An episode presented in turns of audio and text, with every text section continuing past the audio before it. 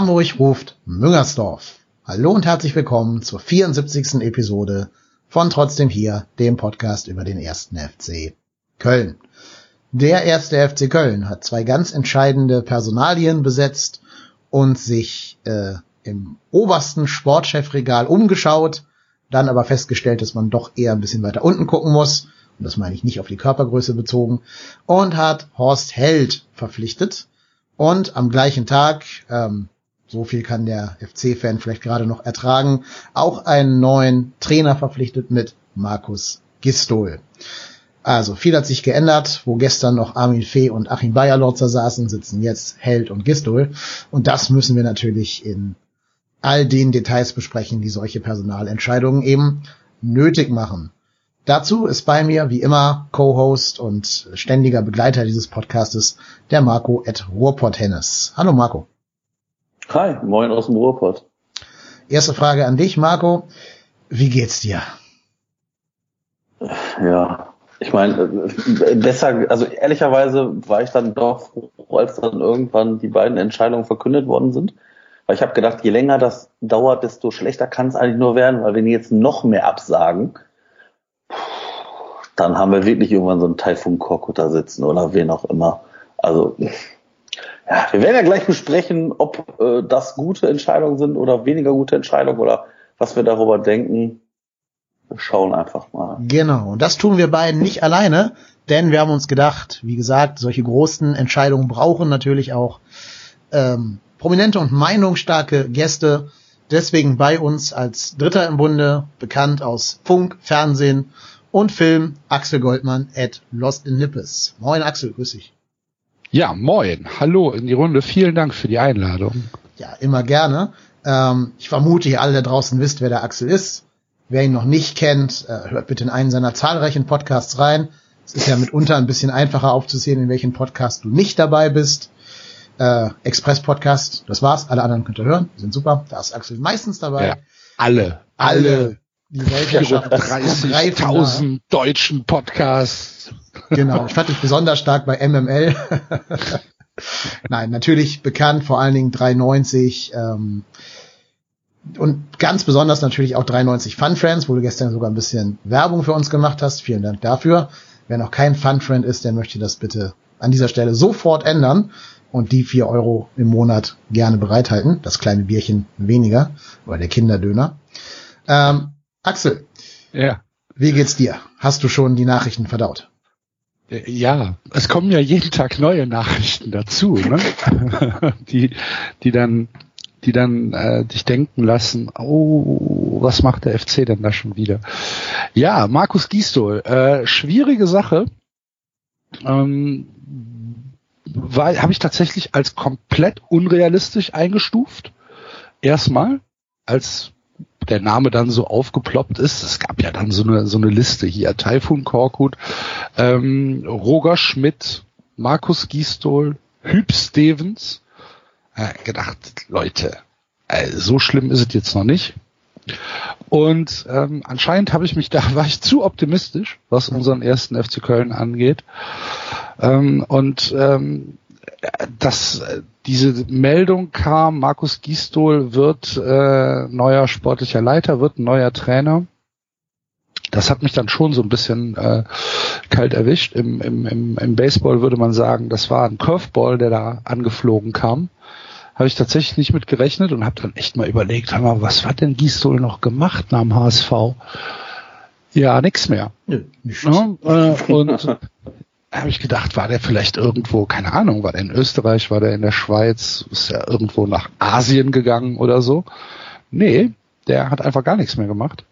Jetzt für knapp zwei Jahre. Und äh, wird dann so aus dem Nichts als C-Lösung beim FC präsentiert und äh, das ist schon schwierig. Also das ist schon eine, eine Sache, die sowohl für ihn als auch für das Umfeld äh, nicht nicht einfach ist. Hättest du eine Wunschlösung gehabt, so von den realistischen Kandidaten auf dem Markt? Es ist halt auch schwierig, ne? Also ich habe schon gedacht, Labadia mhm. wäre in unserer Situation, glaube ich, keine falsche Wahl gewesen. Ähm, wenn man ihm nicht sofort einen Vierjahresvertrag gegeben hätte, wenn man also gesagt hätte, pass auf, bis Ende der Saison. Ich tippe auch, dass das die, der Kasus Knaxus war, warum Labadia nicht gekommen ist.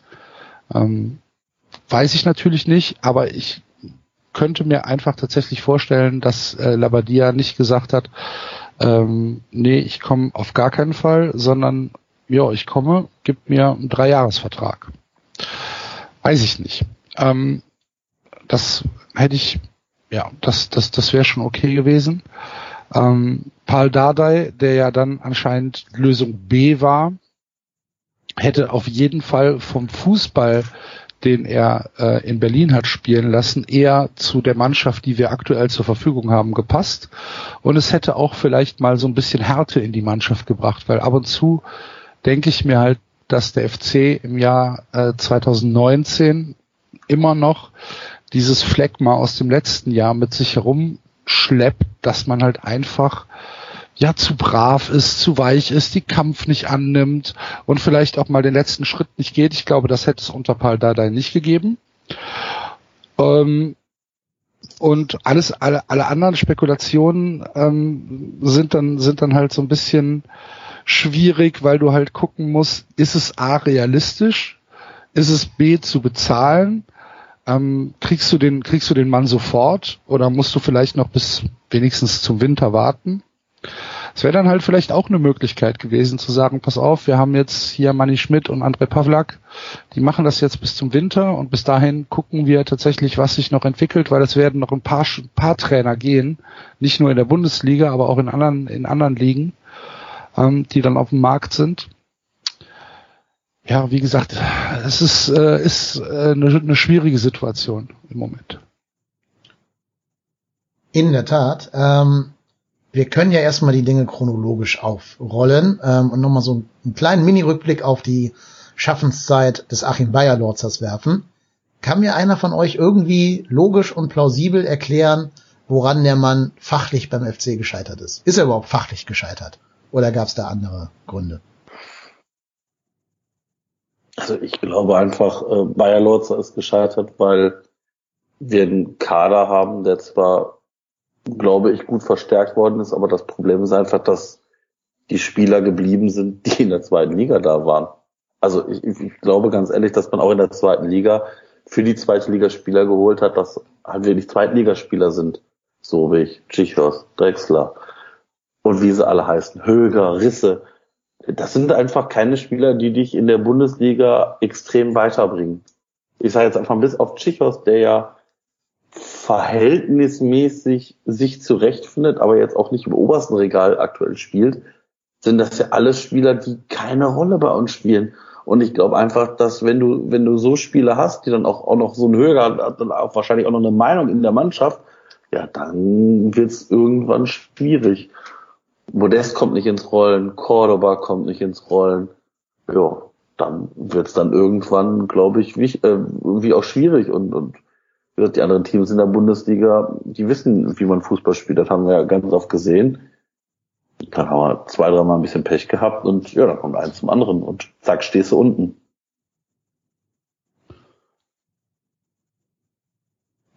Ja, ich, also ich glaube auch, es der Trainer Bayer Lorzer ich kann ihm so viel gar nicht vorwerfen. Also die Dinge, die man ihm so vorwirft, sprich Mannschaft nicht fit genug und ähm, Laufbereitschaft nicht da, die hören wir jetzt ja auch schon seit drei Jahren, seit der Abstiegssaison quasi.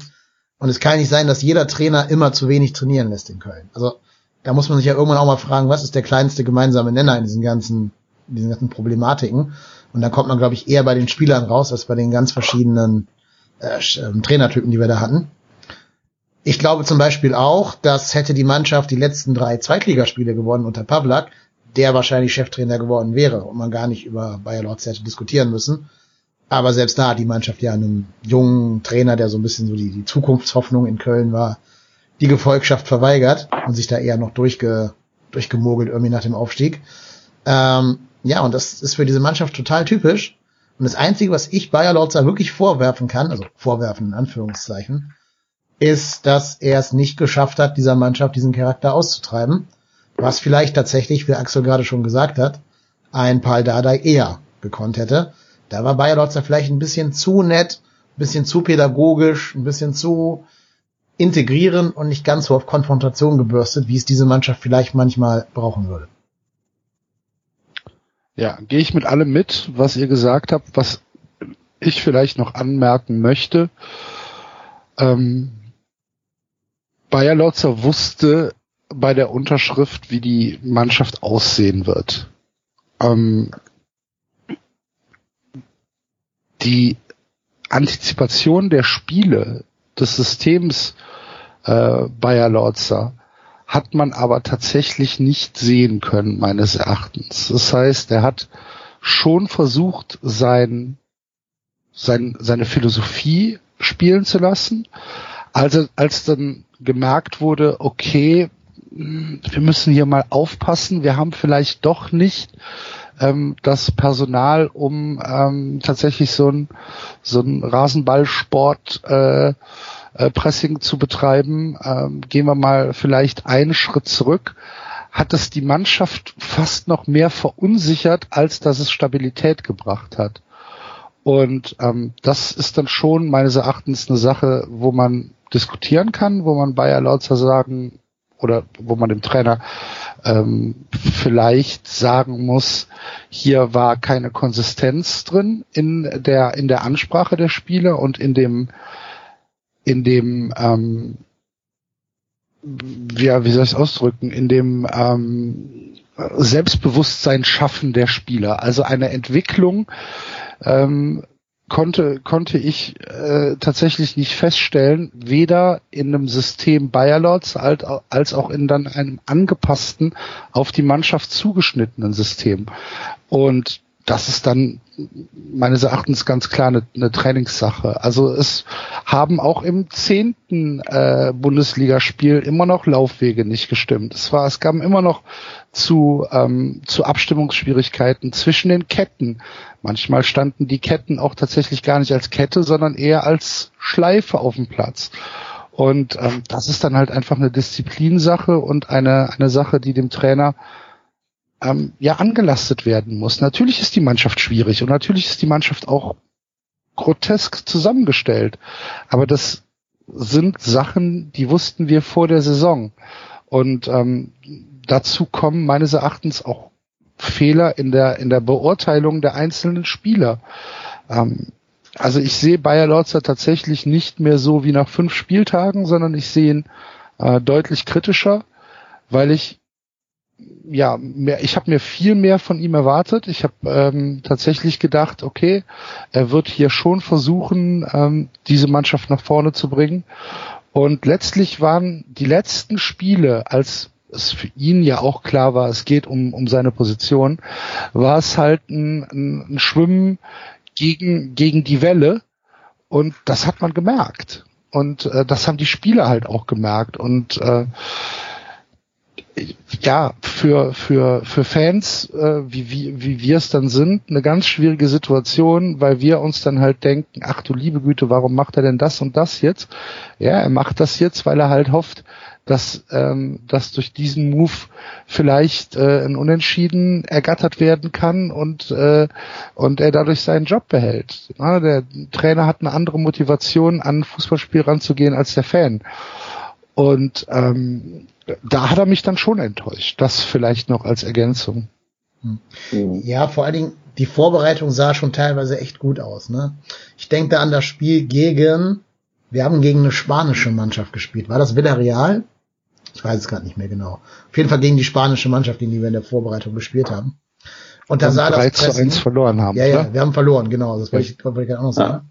Aber das Pressing sah einfach wunderbar aus. Ich habe noch aber ich habe ganz, ganz selten gesehen, dass sich eine spanische Mannschaft derart pressen lässt. Also das hat mich echt, da habe ich damals auch getwittert, nochmal ein bisschen mich neu verlieben lassen in den ersten FC Köln, weil ich dachte, geil, jetzt sehen wir mal richtig geiles Pressing eine Saison lang.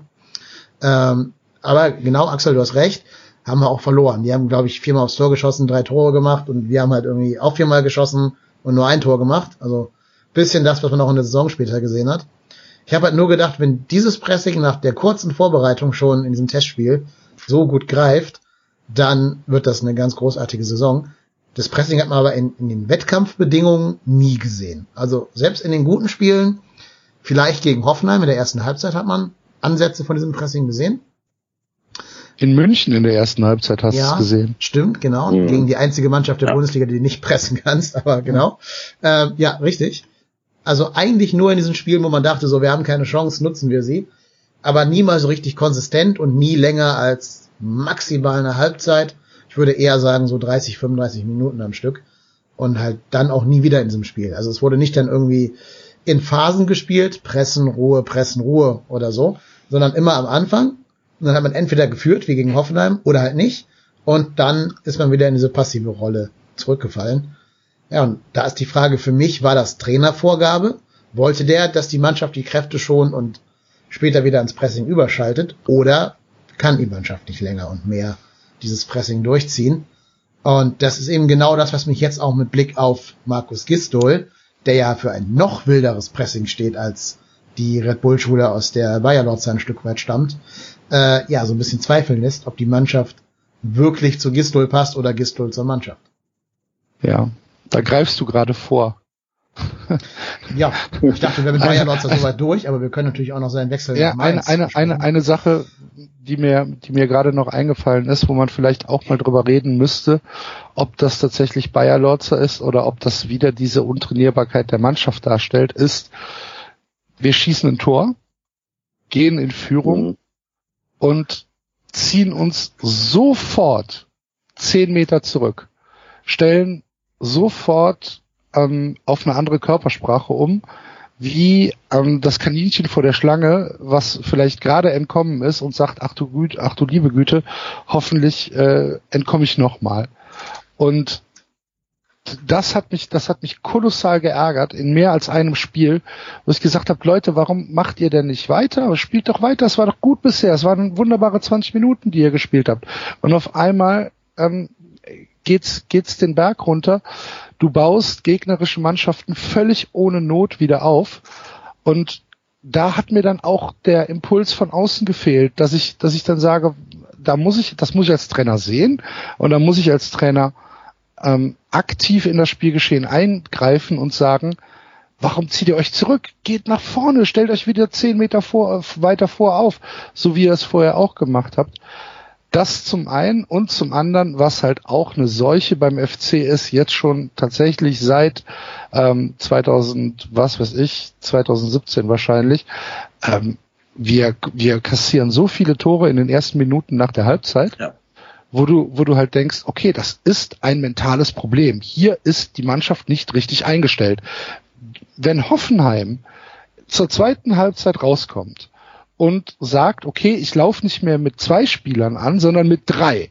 Das heißt, der FC muss reagieren und muss sagen, ich muss hier meine Kette vielleicht so aufstellen, dass wir eine, eine Absicherung haben, wenn ein dritter Spieler kommt, dass der auch angegangen werden kann. Das sorgt für eine derartige Unruhe in der Mannschaft, dass du, dass du dir denkst, Leute, ihr müsst doch damit umgehen können, wenn eine, ein, ein Gegner zur zweiten Halbzeit vielleicht umstellt und man muss das auch als Trainer dann auch der Mannschaft kommunizieren können und sagen, es könnte sein, dass jetzt Folgendes passiert. Ähm, falls das so ist, machen wir es so und so. Und es sah für mich nicht so aus, als hätte der FC in jetzt diesem konkreten Beispiel gegen Hoffenheim einen Plan gehabt, wie man auf die Umstellung von Hoffenheim zu reagieren hat. Und das ist dann meines Erachtens eine ganz klare Fahrlässigkeit. Aber auch das ja. sehe ich schon länger als die Ära Bayer Lorzach bei uns. Die Mannschaft, finde ich, seit der Abstiegssaison gerät immer dann in große Nöte, wenn sie was zu verlieren hat. Okay, richtig. Aber du hast es zum Beispiel ähm, damals unter unter Peter Stöger war die Körpersprache einfach eine andere. Du hattest eine andere, eine, ein anderes Gefühl mit dieser Mannschaft. Und ja, du hast recht. Das ist auch letztes Jahr äh, war es war es oft so der Fall. Aber letztes Jahr hatten wir halt auch hatten wir auch keinen guten Trainer. Ja, ich würde argumentieren, selbst die Abstiegshinrunde unter Stöger hat man das schon gesehen. Ja. War natürlich auch eine solchen Hinrunde, wo ganz viel genau. schiefgelaufen ist, Verletzungssorgen und was. Aber diese Grundtendenz, ne, sobald du einmal 1-0 führst, kommt die große Angst, Essen Seele auf Phase beim FC. Äh, die hat man, finde ich, da schon gesehen. Ja. Vielleicht. Ja, ich glaube, ich glaube einfach, Ich glaube aber einfach, ähm, was, was mir so massiv auffällt, ist, dass wir auch einfach unter Stöger dieses, dieses Ingame-Coaching hatten. Da wurde dann einfach mal während des Spiels auf das, was der Gegner macht, reagiert. Auf Dreierkette umgestellt, auf Viererkette umgestellt, auf Doppelsechs umgestellt, auf einfache Sechs umgestellt, was auch immer. Ich habe einfach das Gefühl gehabt, unter Anfang noch viel mehr, aber jetzt auch unter Bayer Lorzer, dass da einfach kein, dass da einfach mal nicht reagieren konnte, wollte oder möchte. Also gerade dieses Hoffenheim-Spiel, du, du hast die in der ersten Halbzeit wirklich, wirklich gut bespielt fürs 1-0 und dann merkst du nach, nach zwei Minuten, okay, alles klar. Also je, das, ich sag mal, wenn ich das als 0815-Fan sehe, dann muss das der Trainer doch aussehen. Und ich, ich sage jetzt einfach mal, da sitzen so viele Leute, die den ganzen Tag nichts anderes machen, als sich mit Fußball zu beschäftigen. Und in einer ganz anderen Dosierung, als, als wir alle drei das machen. Und dann muss ich doch reagieren, dann muss ich sagen, passt mal auf, Leute, jetzt hier, ne, also da, da muss ich, wie, wie der Axel schon sagt, da muss ich doch meine Truppe drauf einstellen. Und ich habe einfach das Gefühl gehabt, dass das Bayer Lotz auch nicht gemacht hat. Und das, äh, ja, führt dann dazu, dass du dann so Spiele auch dann verlierst. Natürlich auch massiv unglücklich, aber trotzdem verlierst du. Ja, auch da, also klar, ich stimme euch zu, dass die Impulse von außen bei Bayer Lorzer eigentlich nie vor der 70. Minute kam. Ne? So dieser Standard-Bundesliga-Wechsel ist immer 70. Minute. Da war Peter Stöger wirklich eine ganz löbliche Ausnahme, vielleicht neben Pep Guardiola damals in der Bundesliga mit einer der wenigen, der sich mal überhaupt getraut hat, vor der 70. zu wechseln, wenn nicht irgendwelche Verletzungen oder Gelb-Rot-Gefahr bestand. Aber ich denke auch ein Stück weit musste auch ein Stück selbstregulativ der Mannschaft sein, dass da auf dem Platz mal einer sagt, wir haben 1-0, wir führen 1-0, wir lassen uns jetzt einmal hier nicht die Butter vom Brot nehmen, einmal nicht das Milchgeld klauen von den Rüpeln da aus Hoffenheim und da einfach mal gegenhält. Das fehlt mir genauso, wie mir das Ingame-Coaching diverser Trainer hier gefehlt hat. Ja, ja. ich gibt, gibt nichts, äh, was dagegen spricht. Übrigens sehr cool. Vor zwei Minuten äh, kam die Meldung von der BBC, dass äh, Pochettino bei Tottenham raus ist. ja, gut, der wäre auch nicht zum FC gewechselt. Hat der FC, hat der FC einfach zu tun. Aber als du jetzt gerade sagtest, da kam gerade die Nachricht, ist mein Herz stehen geblieben, weil ich dachte, Hector verletzt. Ah, mach sowas nicht mit mir. Ich dachte, komm, dort ihre, ihre bricht Hector beide Beine oder sowas. Ah. Das kommt dann gleich. Ich glaube, der Anfang ist in zwei Minuten. Also alle, alle, die es nachhören, wir nehmen Dienstags um 20.43 Uhr gerade auf. Bin mal gespannt, wann die Verletzungsmeldung von Hector kommen wird. Aber ich will's nicht jinxen. Also ich schaue einfach jetzt zwei Stunden nicht auf mein Handy. Ich traue mich gar nicht. Ich muss trotzdem schnell einen Tweet loswerden. ja, ich glaube ja. zumindest, ich glaube zumindest Cordoba hat sich gefreut. Endlich Spanisch, spanische Ansprache. Ja. Ja, ähm, nimmt, nimmt denn irgendwer von euch ähm, Bayer Lotzer seinen Wechsel nach Mainz übel, wie das anscheinend der Express tut? Das ist sein Job. Ja. Also das ist, das ist, wenn, wenn man, wenn meine, wenn meine Firma morgen sagen würde, so pass auf, für dich geht's hier nicht weiter und äh, dann findet sich die, die Konkurrenzfirma sagt, Mensch, also dich würden wir gerne haben. Ja, in Helgersland, das, das ist das ist doch sein Job, das ist sein, sein Geld verdienen. Das muss man dann auch ein bisschen so sehen. Ich finde es zwar auch immer schwierig, wenn so, ich sag mal, so Trainer innerhalb von dann zwei Wochen zum, zum direkten Konkurrenten wechseln, aber naja, ist halt so. So ist das Geschäft. Ja, so ist das Geschäft im Fußball. Aber in der Wirtschaft ist es nicht immer so. Also in der Wirtschaft hast du sehr viele No-Trade-Klauseln ne, in, äh, für leitende, für leitende Angestellte. Wenn du jetzt sagen wir mal, keine Ahnung, du bist ein Einkäufer oder irgendwie sowas, dann hast du schon irgendwie eine Sperrfrist von, von einem halben Jahr ähm, oder sogar von einem Jahr, dass du äh, zu einer zu einer anderen zu einer Konkurrenz gehen kannst. Ähm, ich sehe es ähm, ich sehe es aber ähnlich. Es, es ist sein Job. Ähm, er hat dem FC gegenüber, ja, muss er, muss er keine Loyalität haben. Ähm, ist halt so. Äh, was ich halt tatsächlich relativ schwierig finde, ist die Position von Mainz. Ähm, dass die dann sagen, okay, der Bayer Lotzer ist frei, ähm, er hat gerade beim FC gespielt, äh, getrainiert. Das ist einer für uns. Ich weiß nicht, ob diese Position ähm, ja nicht vielleicht problematischer ist als die von Bayer Lorzer. Und dass der FC dann auch so doof ist und dem innerhalb von drei Tagen einen Auflösungsvertrag gibt, anstatt einfach mal zwei Wochen zu warten und dem halt noch eine halbe Million Euro kolportiert gibt, anstatt vielleicht sogar darauf zu hoffen, dass er von einem anderen Verein angeworben wird und man sich die Ablösesumme, die man vorher an Augsburg, äh, Quatsch, an Augsburg, an Regensburg bezahlt hat, vielleicht wieder zurückholt. Das ist dann nochmal eine andere Sache, ne? Mhm, wobei ich diese halbe Million aber auch nur im Express gelesen habe. Ja, dann irgendwo. ist doch völlig egal, wenn es 10 Euro sind. Wenn überhaupt. Also mein Gefühl ist ja eher, die haben gesagt, komm, passt nicht und der wusste vielleicht schon, nee, dass Mainz ihn wollte. Nein, glaube ich nicht. Weiß ich nicht. Also, Ganz ehrlich, glaube ich nicht. Ähm, der Auflösungsvertrag war am Freitag, meine ich, letzte Woche Freitag. Ja. War der Auflösungsvertrag. Ähm, Werle hat gesagt, man hätte für beide Seiten eine faire Lösung gefunden. Faire Lösung bedeutet, dass der Trainer ähm, eine Abfindung bekommen hat und die Abfindung, also ich kann mir schon vorstellen, dass das in diesem Bereich halbe Million äh, gelegen ist. Drunter, warum sollte er unterschreiben? Wäre ja doof. Wenn der FC so blöd ist und dem halt nach einer Woche sagt, pass auf, du warst jetzt eine Woche freigestellt, bis jetzt hat sich noch keiner gemeldet, jetzt machen wir einen Auflösungsvertrag. Ähm, warum sollte er das nicht machen?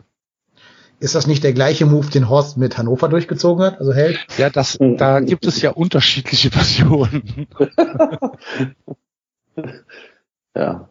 Nee, also ich, ja. bin schon bei euch. Also Bayer Lotzer muss ja auch gucken, wo er bleibt. Ne? Wenn du zu lange von diesem Karussell da runter bist, vergisst dich ja auch irgendwann jeder, gerade weil du ja nur zehn oder elf Spieltage dich präsentieren konntest. Ähm, deswegen, also ich kann ihm da auch keinen Vorwurf machen. Genauso wenig wie damals Stöger, der nach Dortmund gewechselt ist, irgendwie einen Tag nach seiner Entlassung bei Köln. Also ein Spieltag. Ähm, ja, Mainz, also ich bin sicher, dass Mainz die Klasse halten wird. Alleine, weil der erste FC Köln diese Art von Tragikomik anzieht. Also ich würde wetten, die holen die entscheiden drei Punkte gegen uns in dem Spiel und sind dann nachher genau drei Punkte vor uns. Da würde ich jetzt schon mein Hab und Gut drauf wetten eigentlich. Und vielleicht setzt Mainz ja auch ein bisschen auf diese, diese Tragik, die den ersten FC Köln Dauer begleitet. Ja.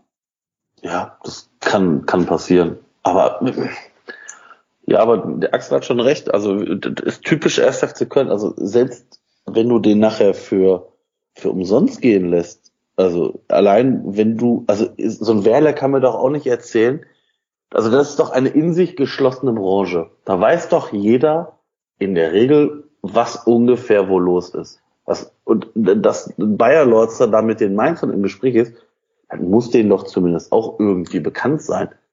Weil, also wenn, wenn ein Trainer, den ich eine Woche vorher freigestellt habe, zu mir kommt und sagt, also wir können gerne den Vertrag jetzt genau sofort jetzt auflösen, würde ich mich doch fragen, wieso will der das denn machen? Wieso will der das machen? Genau. genau.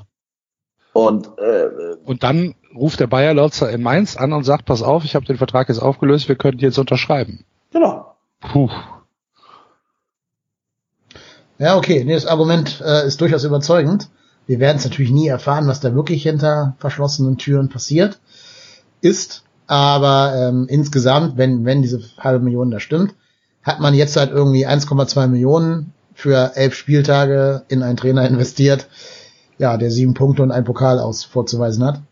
Nicht die weiseste äh, Finanzplanung, so oder so. Kann man wahrscheinlich genauso ausdrücken. Naja, ähm, Bayer Lotzer. Haben wir ihn genug besprochen? Sollen wir zu Gisto schauen? Müssen wir noch was über Fee sagen? Der ist ja auch weg. Den habe ich schon komplett verdrängt aus meinem Leben. Ja, ja, äh, gerne. Hast du noch eine Meinung zu Fee? Wir haben ja hier schon sehr viel über ihn gesprochen. Kennst du die Geschichte, wie ich von, von Fee erfahren habe? Ich kann dir nachher meine erzählen. Nee, deine kenne ich nicht. ich, ich saß in einem Taxi vom Belgrader Ach, vom Flughafen. Flughafen. Ja, ja, genau. Hotel. Hast du erzählt, ja. richtig, ja. Ja, und wolltest wieder einsteigen. Ich wollte wieder, ich, ich wollte wieder zurück. Und dann schrieb Kollege Basti, ähm, von 93 schrieb einfach nur, ach du Scheiße, per, per WhatsApp.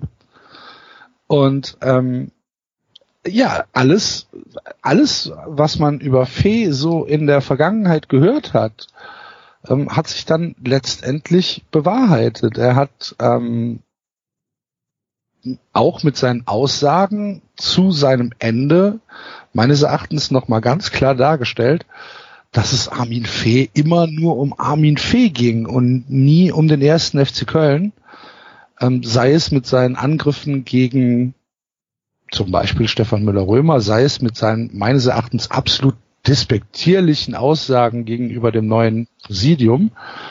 Ähm, letztlich können wir, glaube ich, froh sein, dass wir ihn tatsächlich jetzt los sind, aber um welchen Preis? Ach du liebe Güte. Also das letzte Jahr unter Armin Fee und Markus Anfang, ich glaube, wir sind dann noch nicht am Ende der, ähm, der, der, der schlechten Zeit angekommen. Ich glaube, wir müssen da tatsächlich jetzt noch zwei Jahre Geduld haben, bis sich das alles wieder auf normal Null runtergesetzt hat. Ja, ich glaube sogar, bis der letzte von diesen Zweitliga-Kiel-Verträgen ausläuft, sind sogar drei Jahre von, von jetzt an gesehen. Ich glaube bei Schindler. Ähm, das werden wir noch lange mit uns rumschleppen, dieses Erbe der beiden. Und letztlich, das ist so der Punkt, wo ich dann tatsächlich immer dem Express zustimmen muss. Dieses Zweitliga-Jahr war ein komplett verschenktes Jahr. Du hast nicht einen Spieler an die Mannschaft rangeführt, aus dem Nachwuchs oder irgendwie. Du hast die Mannschaft eher sogar noch entzweit. Ja, ja genau, richtig. Ja, also du hast eher noch, du hast eher noch dafür gesorgt, dass die Mannschaft sich noch weiter voneinander entfernt, als es vorher der Fall war. Ganz genau. Und wie gesagt, hast noch nicht mal was für die Zukunft geschaffen, indem du mal damals einem Natai oder einem Schodinov oder einem äh, Katterbach da schon Spielpraxis gegeben hast in den Spielen, wo man 2-3-0 geführt hat und wo es eh um nichts mehr ging. Selbst nach dem Aufstieg hat Pavlak das ja nicht getan. Ähm, Werde ich bis heute auch nie verstehen, warum nicht. Ja, und man sieht ja, die hätten schon durchaus Bundesliga-Niveau gehabt, wenn man da auf Katterbach und Jakobs jetzt die letzten paar Spiele schaut. Ja, vollkommen verschenktes Jahr und dann noch mit richtig viel Geld äh, eingebüßt, dass man eben diese ganzen Rentenverträge für die ja, Zweitligaspieler rausgehauen hat. Also das Erbefäß werden wir noch sehr, sehr lange mit uns rumschleppen. Ich finde auch, er hat es in Rekordzeit geschafft, die guten drei Jahre von Schmattgestöger, Spinner damals noch, äh, komplett zunichte zu machen. Ja, obwohl ich finde, dass das war eher so ein, so ein, so ein Gesamteffort vom Verein. Joint Venture. Ah ja, da haben schon, da haben schon viele, viele Leute dran gearbeitet, dass sie gesagt haben, so, nee, also überleg mal, wir spielen jetzt Europa, hallo, wir sind der FC, das geht, also, was sollen die Leute von uns denken? Und das dann tatsächlich ähm, eingerissen haben mit einer, mit einer Geschwindigkeit, die man sonst eigentlich nur aus Kaiserslautern oder von 1860 München kennt oder vielleicht aus Nürnberg noch, aber das war's dann auch schon. Also das war, das waren jetzt schon wirklich harte zwei Jahre. Und wie gesagt, ich bin mir nicht sicher, ob wir da schon wirklich den tiefsten Tiefpunkt erreicht haben. Ja, wir wollen. Ich glaube auch noch nicht. Nee, ich also wir sind der erste FC Köln. Wir Was für ein fröhlicher Podcast. ja. ich habe überlegt, ob ich statt dem normalen Intro einfach Hello Darkness, My Old Friend nehmen soll. Also Sound of Silence. Äh, mal gucken. Ja, aber vielleicht wird ja auch alles großartig und wir spielen unter Markus Gistol das geilste Pressing, was wir je gesehen haben beim ersten FC Köln. Und damit, glaube ich, können wir jetzt auch mal überleiten zu den neuen Figuren auf den entscheidenden Positionen. Ähm, Falls es euch interessiert, ich habe mich mal ein bisschen mit der Personalie Gistol so aus taktischer Sicht auseinandergesetzt. Ähm, hab mal geschaut, wie lässt er eigentlich spielen und passt das überhaupt zu unserem Kader? Und bin zumindest nach der Recherche ein kleines bisschen optimistischer als vor der Recherche. Also insofern war sie für mich persönlich gar nicht ganz umsonst. Ähm, kann ich jetzt auch ein bisschen begründen. Ich muss jetzt ein kleines bisschen ausholen. Ich hoffe, es wird kein zu langes Impulsreferat jetzt. Äh, wir schauen einmal ganz kurz auf seine seine Statistik. Durchschnittlich im Amt 1,56 Jahre oder umgerechnet auf Bayer Lorzer 5 Bayer Lorzers. Ähm, Punkte in Hoffenheim 1,34 in 96 Spielen für Hoffenheim und beim HSV 1,12 Punkte in 52 Spielen für den Hamburger SV. Das wären auf den FC hochgerechnet am Ende der Saison 32 Punkte. Ja, ob die reichen, könnte sein, könnte eine ganz schlimme Saison werden, was die Punktzahl angeht der anderen Vereine. Muss aber nicht zwingend reichen, mit 32 Punkten die Klasse ähm, zu halten. Und was natürlich ist, dieser, diese Verpflichtung von Gistol hat halt, also zumindest so in, in den sozialen Medien und was man so mitkriegt in den verschiedenen Blasen, nicht für Euphorie gesorgt, sondern im Gegenteil eher für viel Häme, viele dumme Sprüche. Und da sehe ich auch schon das erste Problem drin, da dürft ihr jetzt gerne auch was zu sagen, um mein Referat ein bisschen zu unterbrechen. Ähm, damit gibt man natürlich dieser, diesem Sauhaufen von Mannschaft direkt schon wieder ein Alibi, ne? dass du klar machst, hier kommt nicht Wunschlösung A, auch nicht Wunschlösung B, sondern bestenfalls Wunschlösung C. Und damit, glaube ich, hat er bei der Mannschaft direkt schon einen schweren Stand. Das kann durchaus sein, ja. Aber ich meine, dass, dass natürlich da mehr als nur ein Trainer gehandelt wird und dass der FC sich natürlich mit Labadia direkt die erste, äh, ich sag mal, Absage eingefangen hat und mit Dada dann die zweite, ja, dann bleibt dir wahrscheinlich nicht mehr viel anderes übrig. Also ich, ähm, Gistol war jetzt auch nicht der Trainer, wo ich gedacht habe, so, boah, richtig geil, den, den müssen wir holen. Ich glaube, wenn man nichts, also wenn man jetzt nicht, ich sag mal, in, in eine andere Liga und ich sag mal, ein für Bundesliga-Verhältnisse unbekanntes Terrain geht, dann sind das ja, ich sag mal, dann kommen dir ja immer wieder die gleichen Namen über den Weg. Und ich könnte, hätte mir vorstellen können, dass Labadia gepasst hätte. Dabei hätte ich mir auch durchaus vorstellen können. Bei Gistol, ich bin wirklich gespannt. Also im Prinzip sagt man ja, ja, also der, der spielt so oder so oder ich habe den so oder so in Erinnerung. Ja, aber ich, ich sage einfach, der, der, der hat ja bei zwei Vereinen trainiert, die nicht der erste FC Köln sind. Und ich glaube, das ist dann immer so ein bisschen das Hoffen in das Gute oder das Hoffen auf das Schlechte oder wie auch immer. Ähm, dementsprechend, ich bin einfach massiv gespannt, wie das jetzt unter Gisto laufen wird, weil ich sage einfach mal, dass da sind ein paar Sprengstoffplätzchen platziert und ähm, Gistol hat ja zum Beispiel bei Hoffenheim Anthony Modest aussortiert. Und da bin ich mal wirklich gespannt, was aus dieser Personalie wird, weil Modest ist damals von, also vor Gistol geflohen zu uns. Man darf gespannt sein. Ja. Ähm, habt ihr jetzt, habt ihr jetzt viele Punkte angesprochen, ähm, wo ich mir auch so zwei, drei Notizen zugemacht habe. Zum einen, ähm, die, diese Ausrede für die Mannschaft, dass wir hier eine C-Lösung haben, das ist tatsächlich meines Erachtens nicht nur ein Problem der Mannschaft, sondern es ist auch ein Problem des Umfelds. Es ist auch unser Problem, weil wir mit einer Erwartungshaltung an diesen Trainer herangehen, die erstmal relativ gering ist, wo wir dann halt sagen, okay, wir spielen jetzt nächstes Wochenende in Leipzig, verlieren 14-0 und ähm, dann ist Markus Gisdol von der ersten Sekunde an angezählt. Ähm, das ist halt einfach wieder mal eine Kommunikationssache, ähm, weil man wahrscheinlich zu optimistisch an die Sache mit Labadia und zu optimistisch an die Sache mit Dada rangegangen ist. Ist, ist ein Problem. Die Öffentlichkeit in Köln ist groß, die Öffentlichkeit in Köln ist ähm, im, im besten Fall interessiert am FC, im schlechtesten Fall ähm, negativ interessiert am FC und will den FC brennen sehen. Gibt's von beiden, von beiden Öffentlichkeiten gibt's genug. Ist meines Erachtens ein Problem. Ein weiteres Problem, was angesprochen worden ist, ist dieses tatsächlich inzestuöse Trainerkarussell in der Bundesliga.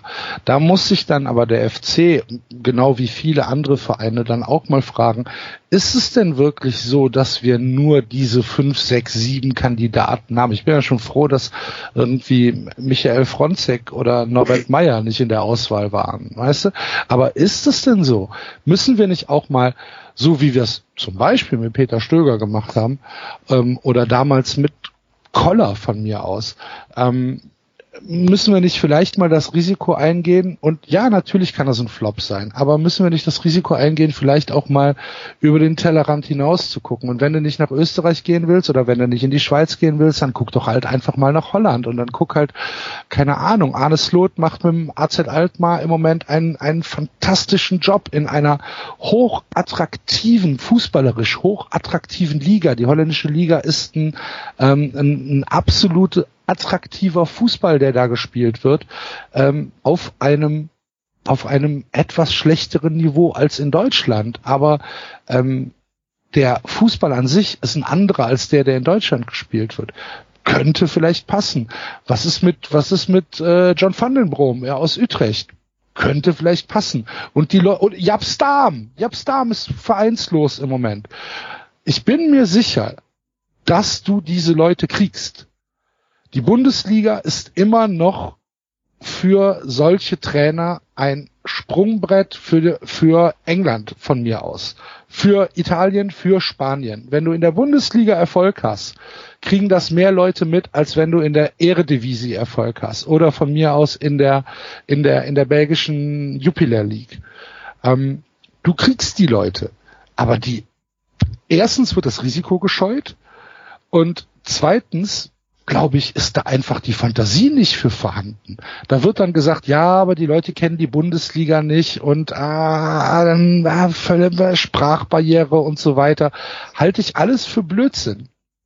Wenn du nicht überzeugt bist von, von einem Trainer und niemand kann mir sagen, dass beim ersten FC Köln alle Leute Juche geschrien haben, als Markus Gistol verpflichtet worden ist, ähm, dann musst du halt vielleicht auch mal einen anderen Weg gehen und musst halt mal sagen, wir probieren mal was aus. In, was haben wir denn zu verlieren? Was haben wir denn zu verlieren?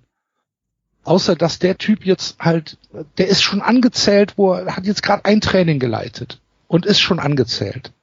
Von allen Seiten. Von der Presse, von uns. Die Mannschaft weiß auch, ja, der ist jetzt halt da, weil sie keinen anderen gefunden haben. Das ist doch nur, das ist doch eine katastrophale Situation. Hm. Ich glaube, ja. was da auch ein bisschen mit reinspielt, nicht nur ein bisschen, sondern mehr, da ist auch, glaube ich, viel Kumpelei und Küngelei am Werk. Also ähm, schaut man sich mal an, was, was haben Alexander Werle, Armin Fee, Horst Held und, und Gistol gemeinsam. Ne? Dann kommt man relativ schnell drauf, die haben alle mal irgendwelche Funktionen beim VfB bekleidet und kennen sich einfach. Das sind Buddies und die eine Krähe hackt der anderen nicht nur kein Auge aus, die guckt in dem Fall auch immer, dass die, die eigenen Buddies ihre Schäfchen ins Trockene kriegen. Kann ich auch ein Stück weit verstehen. Also, keine Ahnung, wenn, wenn morgen der Basti bei 390 ausfällt, nimmt er auch nicht irgendeinen Wildfremden, den ihr nicht kennt und der vielleicht gar nicht so gut Deutsch kann, sondern nimmt den Marvin oder so. Keine Ahnung, irgendein Beispiel, ne? Ähm, das ist sogar doch irgendwie in der Natur des, des Menschen, hat halt im Fußball noch nie für Gutes gesorgt, also jedenfalls nicht beim ersten FC. Und ist, glaube ich, hier auch der Fall. Also, wenn, wenn ich lese, dass sich Werle und Elik stark gemacht haben für Horst Held, ja, warum denn? Doch nicht, weil die den irgendwie analysiert haben und sagen, seine Qualitäten passen genau zum FC, sondern weil das ein Buddy von denen ist. Und das ist halt Japs Darm nicht und auch keiner der anderen holländischen Trainer.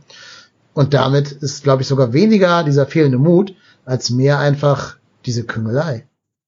Ja, dass das menschlich vielleicht nachvollziehbar ist, ist Bestreite ich ja nicht. Das hilft mir aber eher als Fan nichts. Natürlich nicht. Also das ist ja auch nichts Positives, ne? Ich meine das ja nicht als Kompliment oder so. Ich meine das durchaus als Kritik. Ach so. Ja. ich meine, ich, find's, ich bin natürlich ein großer Freund von Küngeleien und äh, betreibe auch mein Privatleben genau nach diesen Kriterien. Aber äh, nein, so kannst du ja keinen Bundesliga-Verein führen. Du hättest halt ein klares Profil machen müssen für deinen Trainer und für deinen, äh, deinen Sportchef. Und wenn du in derselben Verlosung Labadia, Dadai und ähm, ähm, Gistol hast, dann kannst du kein spielerisches Profil gehabt haben, das irgendwie deckungsgleich ist. Dann ist das einzige Kriterium, muss schon mal in der Bundesliga eine Mannschaft ähm, zum Klassenerhalt geführt haben. Das war das einzige Kriterium. Und dann kam eben nach den Absagen von Labadia und Dadai diese Stuttgart-Connection da zum Tragen. Ja. Ja. Ich gebe dem Axel recht. Also ich hätte ähm, auch vielleicht irgendjemanden geholt, der oder hätte es mir vorstellen können, dass man da irgendeine coole Lösung hat, aber ich glaube einfach, dass auch der der neue Vorstand einfach genau das nicht das nicht machen wollte. Ich glaube, der wollte dieses Risiko jetzt nicht gehen, weil dürfen wir auch nicht vor, dürfen uns auch nicht ähm, eine in die Tasche lügen. Der Vorstand, der ja jetzt auch neu ist, der steht ja auch unter massivem Druck. Der wird von den, ich sag jetzt einfach mal, ehemaligen Buddies der, des ehemaligen Vorstandes, die noch in der Presse sitzen, ja unter, mit jedem Satz beschossen. Da wird gesagt, ja, der Trainer XYZ kommt nicht, weil beim FC 43 die Leute mitreden. Ähm, wer unsere Folge mit dem, dem Jupp, der ähm, vom, vom Mitgliederrat gehört hat, äh, der hat, glaube ich, oder hat hoffentlich gehört, dass das Ganze nicht so ist. Und, und ich glaube einfach, dass, dass der neue Vorstand da jetzt vielleicht diesen, diesen sicheren Weg erstmal gehen will. Das kann ich auch verstehen. Ähm, die Frage ist, ähm, ob das der richtige ist. Das werden wir, ich sage jetzt einfach mal am Ende der Saison wahrscheinlich sehen. Und ähm, ich sage jetzt einfach mal, wenn, wenn Gistol äh, jetzt einschlägt, in Herrgotts Namen, dann ist es so. Aber das ähm, werden wir sehen. Also ich glaube, das ist auch etwas, was wir vielleicht herausstellen sollten, bei allem, was wir gerade gesagt haben. Wir hoffen ja alle, dass wir uns täuschen, ne? Wir mhm. hoffen ja alle, dass Gistol Erfolg hat. Es ist ja nicht so, dass, dass ich jetzt sage, ah, guck, wir haben jetzt in Leipzig verloren und äh, die nächsten sieben Spiele haben wir auch verloren. Ich wusste es schon vorher. Ich wusste das schon vorher. Ihr seid alle doof, nur ich wusste das. Will ich ja nicht. Ich habe ja überhaupt keine Lust darauf, äh, äh, Gistol scheitern zu sehen. Ich drücke ihm alle Daumen, die ich habe. Trotzdem müssen wir halt drüber reden. Mhm. Aber jetzt kommt vielleicht der Part, den ich gerade schon angekündigt habe, warum ich glaube, das ist mit Gistol so rein taktisch, ne? Menschlich, keine Ahnung, aber rein taktisch Potenzial dafür gibt, dass es beim FC funktionieren könnte. Ich habe nämlich mal ein bisschen geschaut, wie hat der eigentlich beim HSV spielen lassen und sehe da Dinge, die ich mir bei unserem Kader tatsächlich ganz gut vorstellen kann. Nicht alles, aber ein bisschen. Also Standardsystem am HSV war ein 4-2-3-1, das haben wir hier auch schon gespielt unter Bayer Lorzer und unter Stöger. Also das Spielermaterial haben wir. Wir haben mit Skiri und Vestrate eine gute Doppelsechs, die für Bundesliga-Ansprüche genügen dürfte. Du hast mit Terrorde einen guten alleinigen Stürmer vorne, mit, mit Schaub einen guten Zehner. Kann funktionieren. Ähm, was mich ein bisschen sogar optimistischer stimmt, dass es funktionieren könnte, ist die Rolle der beiden Außenstürmer im 4-2-3-1, also die beiden links und rechts neben dem Zehner. Die spielen nämlich bei, ähm, bei Gistol nicht breit und so als Flankengeber, wie das bei den allermeisten Trainern ist, die 4-2-3 spielen lassen. Die spielen sehr nah am Zehner und sind quasi so, so Halbraumzehner, hat Spielverlagerung das genannt. Und das ist halt eine Rolle, da kann ich mir einen Dominik Drexler tatsächlich selbst unter Berücksichtigung seiner vielleicht nicht gerade Bundesliga-tauglichen Qualitäten, äh, gut darin vorstellen. Also der ist wie geschaffen für diese Rolle als einrückender Flügelspieler, der zusammen mit Schaub dann den, den Zehnerraum überladen soll. Und ich kann mir da zum Beispiel auf rechts dann auch gut einen Schindler oder sogar einen John Cordoba in dieser seltsamen Hybridrolle des, des Außenstürmers vorstellen. Ähm, eben wenn er nicht die Linie rauf und runter gehen muss, sondern sich nach innen ziehen soll und zum Abschluss kommen soll. Da kann ich mir vorstellen, dass wir da vielleicht die Spielertypen für haben, für dieses von ähm, Gistol bevorzugte, diese Spielanlage. Was mich ein bisschen weniger optimistisch stimmt, ist seine Idee vom Pressing. Also er spielt noch höher, als das Bayer Lorzer für sich selber vereinnahmt hat und angekündigt hat. Er spielt ein sehr hohes Pressing, ein sehr wildes Pressing, wo es darum geht, dass die gegnerischen Spieler keine Ruhe am Ball haben sollen. Also jeder Gegner soll sofort, wenn er den Ball kriegt, zwei Spieler gegen sich stehen haben, die ihn dazu bringen, unter Handlungsdruck möglichst einen Fehlpass zu spielen. Dazu brauchst du natürlich eine sehr laufstarke Mannschaft, die immer in der Lage ist, zwei Spieler auf einen Gegenspieler zu schieben. Und eine das, laufwillige, ne? Und eine laufwillige, ganz genau, stark und willig. Das sind wir natürlich beides eher nicht. Ähm, muss man fairerweise natürlich anmerken die Idee ist halt immer, beim Gegner Chaos und Stress zu erzeugen. Je mehr Stress der Gegner hat, umso weniger kann er einen ruhigen Aufbau auf die Kette bringen.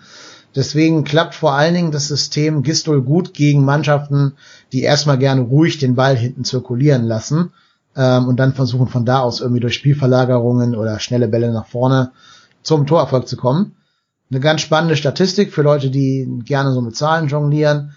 Durchschnittlich haben Gegner von Gistol-Mannschaften eine Passquote, die um 6% geringer ist in Spielen gegen Gistol als in allen Spielen gegen die anderen 16 Bundesligisten. Äh, ist eine ganz spannende Quote, wenn es gut läuft. Also in den, in den guten HSV-Jahren waren es 6%, in den schlechten Jahren nur noch 0,9% schlechtere Quote. Und da sieht man schon, dass sich dieses System Gistol eben vielleicht auch nicht nachhaltig trägt, sondern mehr so ein kurzfristiger Erfolg ist, würde uns aber, glaube ich, auch reichen, ein, ein kurzfristiger Erfolg. Ich glaube, niemand hier hat noch die Möglichkeit an Nachhaltigkeit zu denken. Worauf wir uns also einstellen müssen, gerade gegen Leipzig, wird wahrscheinlich ein komplett wildes Spiel. Beide pressen vollkommen wild vor sich hin und irgendwann wird wahrscheinlich Leipzig ein Tor schießen, weil sie da die... Swobig und Sichos in der Innenverteidigung. Yep, das wäre der nächste Punkt, den ich da ansprechen wollte. Also, jetzt mal ehrlich. Ja, ich sage, irgendwann wird Leipzig das Tor sprechen. Das Spiel. Ich habe dich nicht verstanden, Axel, was sagst du? Ich sag, das müssen wir uns auch nicht angucken, das Spiel. Wir tun es natürlich trotzdem. Wir sind doch, ja. wir sind doch Masochisten. Ja, natürlich. Also ich weiß gar nicht, was für einen schlechten Tag Leipzig haben soll, um dann nicht zum Torerfolg zu kommen. Gegen Zichos und, und Sobich. Wobei ja Bornau sogar wieder mittrainiert hat seit Montag. Ne? Also vielleicht besteht da eine kleine Resthoffnung. Zumindest glaube ich, dass die Fünferkette wieder ad acta gelegt ist, die wir ja zuletzt gesehen hatten gegen, äh, gegen Hoffenheim und die ja auch Pavlak und Schmid dann eintrainieren haben lassen in der Woche, die sie Trainer waren. Also die dürften wir, glaube ich, eher nicht sehen, auch mangelndes Personal. Ja, ähm, da wird viel drauf ankommen, wessen Pressing einfach mehr greift. Ob wir schaffen, Leipzig vielleicht irgendwie zu überraschen mit dieser neuen Gistol-Art. Nur ich sag mal so, wenn ich in der Lage bin, das in zwei Stunden raus zu recherchieren, wird das Nagelsmann schon auch sein. Ja, die ja. Augenbrauen von Nagelsmann, die sind ja noch verschollen. Die machen die Hintergrundarbeit. Die Scouten. Ja, genau. Und was ja, ganz. Leipzig, aber ich glaube, aber ich glaube, Leipzig wird doch auch nicht der Gradmesser für die restliche Saison. Also ich, ich persönlich habe jetzt, glaube jetzt nicht, dass wir gegen Leipzig äh, das Spiel machen werden und die Leipziger in Grund und Boden pressen. Ähm, Kannst du auch nicht erwarten nach einer Trainingswoche, äh. wo wahrscheinlich irgendwie vier Einheiten sind oder so. Ähm, Augsburg. Aber es wird halt schon mal interessant zu sehen sein, wie er denn, wie er denn die Mannschaft auf dieses Spiel vorbereitet. Ob wir denn wirklich ähm, vielleicht etwas sehen, womit wir gar nicht rechnen. Vielleicht 4-4-2 mit einer, mit einem sehr massiven Zentrum. Ähm, könnte ja sein. Und das wäre ja dann schon vielleicht mal ein Indikator zu sagen, okay, er macht sich wenigstens Gedanken, dass man bei Leipzig oder gegen Leipzig in Leipzig ähm, wahrscheinlich nicht ähm, dafür sorgen sollte, dass äh, unsere unsere Abwehr äh, gegen diese ja wahrscheinlich im Moment tatsächlich äh, beste Offensivmannschaft der Bundesliga mit äh, mit Yusuf Paulsen, mit Timo Werner, mit, äh, mit Lukman und was weiß ich, ähm, dass, dass wir da, oder mit, mit Sabitzer, ich weiß es gar nicht mehr, äh, dass man da für Unruhe sorgen sollte. Ich glaube nicht, dass das von Erfolg geprägt sein kann, sondern ich denke einfach, dass der FC hier spielen muss, wie halt ein klassischer Aufsteiger zu spielen hat. Ähm, mit, einer, mit, einem, mit, einem, mit, einer, mit einem Torverhinderungsansatz. Und wenn wir das sehen, dann ist es halt auch eigentlich egal, ob wir dann 2, 3, 4, 0 verlieren, spielt dann keine große Rolle, weil, wie, wie schon gesagt wurde, äh, Leipzig ist nicht unser Gradmesser für die Saison und Leipzig ist nicht äh, das Spiel, was wir gewinnen müssen. Wir müssen halt die Spiele, die wir leider in den letzten Wochen verloren haben, die hätten wir gewinnen müssen. Und die Spiele gegen die, äh, gegen die Mannschaften auf vermeintliche Augenhöhe, Darauf müssen wir uns konzentrieren. Mhm. Aber vom, vom, vom, vom Ansatz her mal zu sehen, wie er die Mannschaft aufstellt gegen Leipzig, ja, das ist, glaube ich, schon interessant.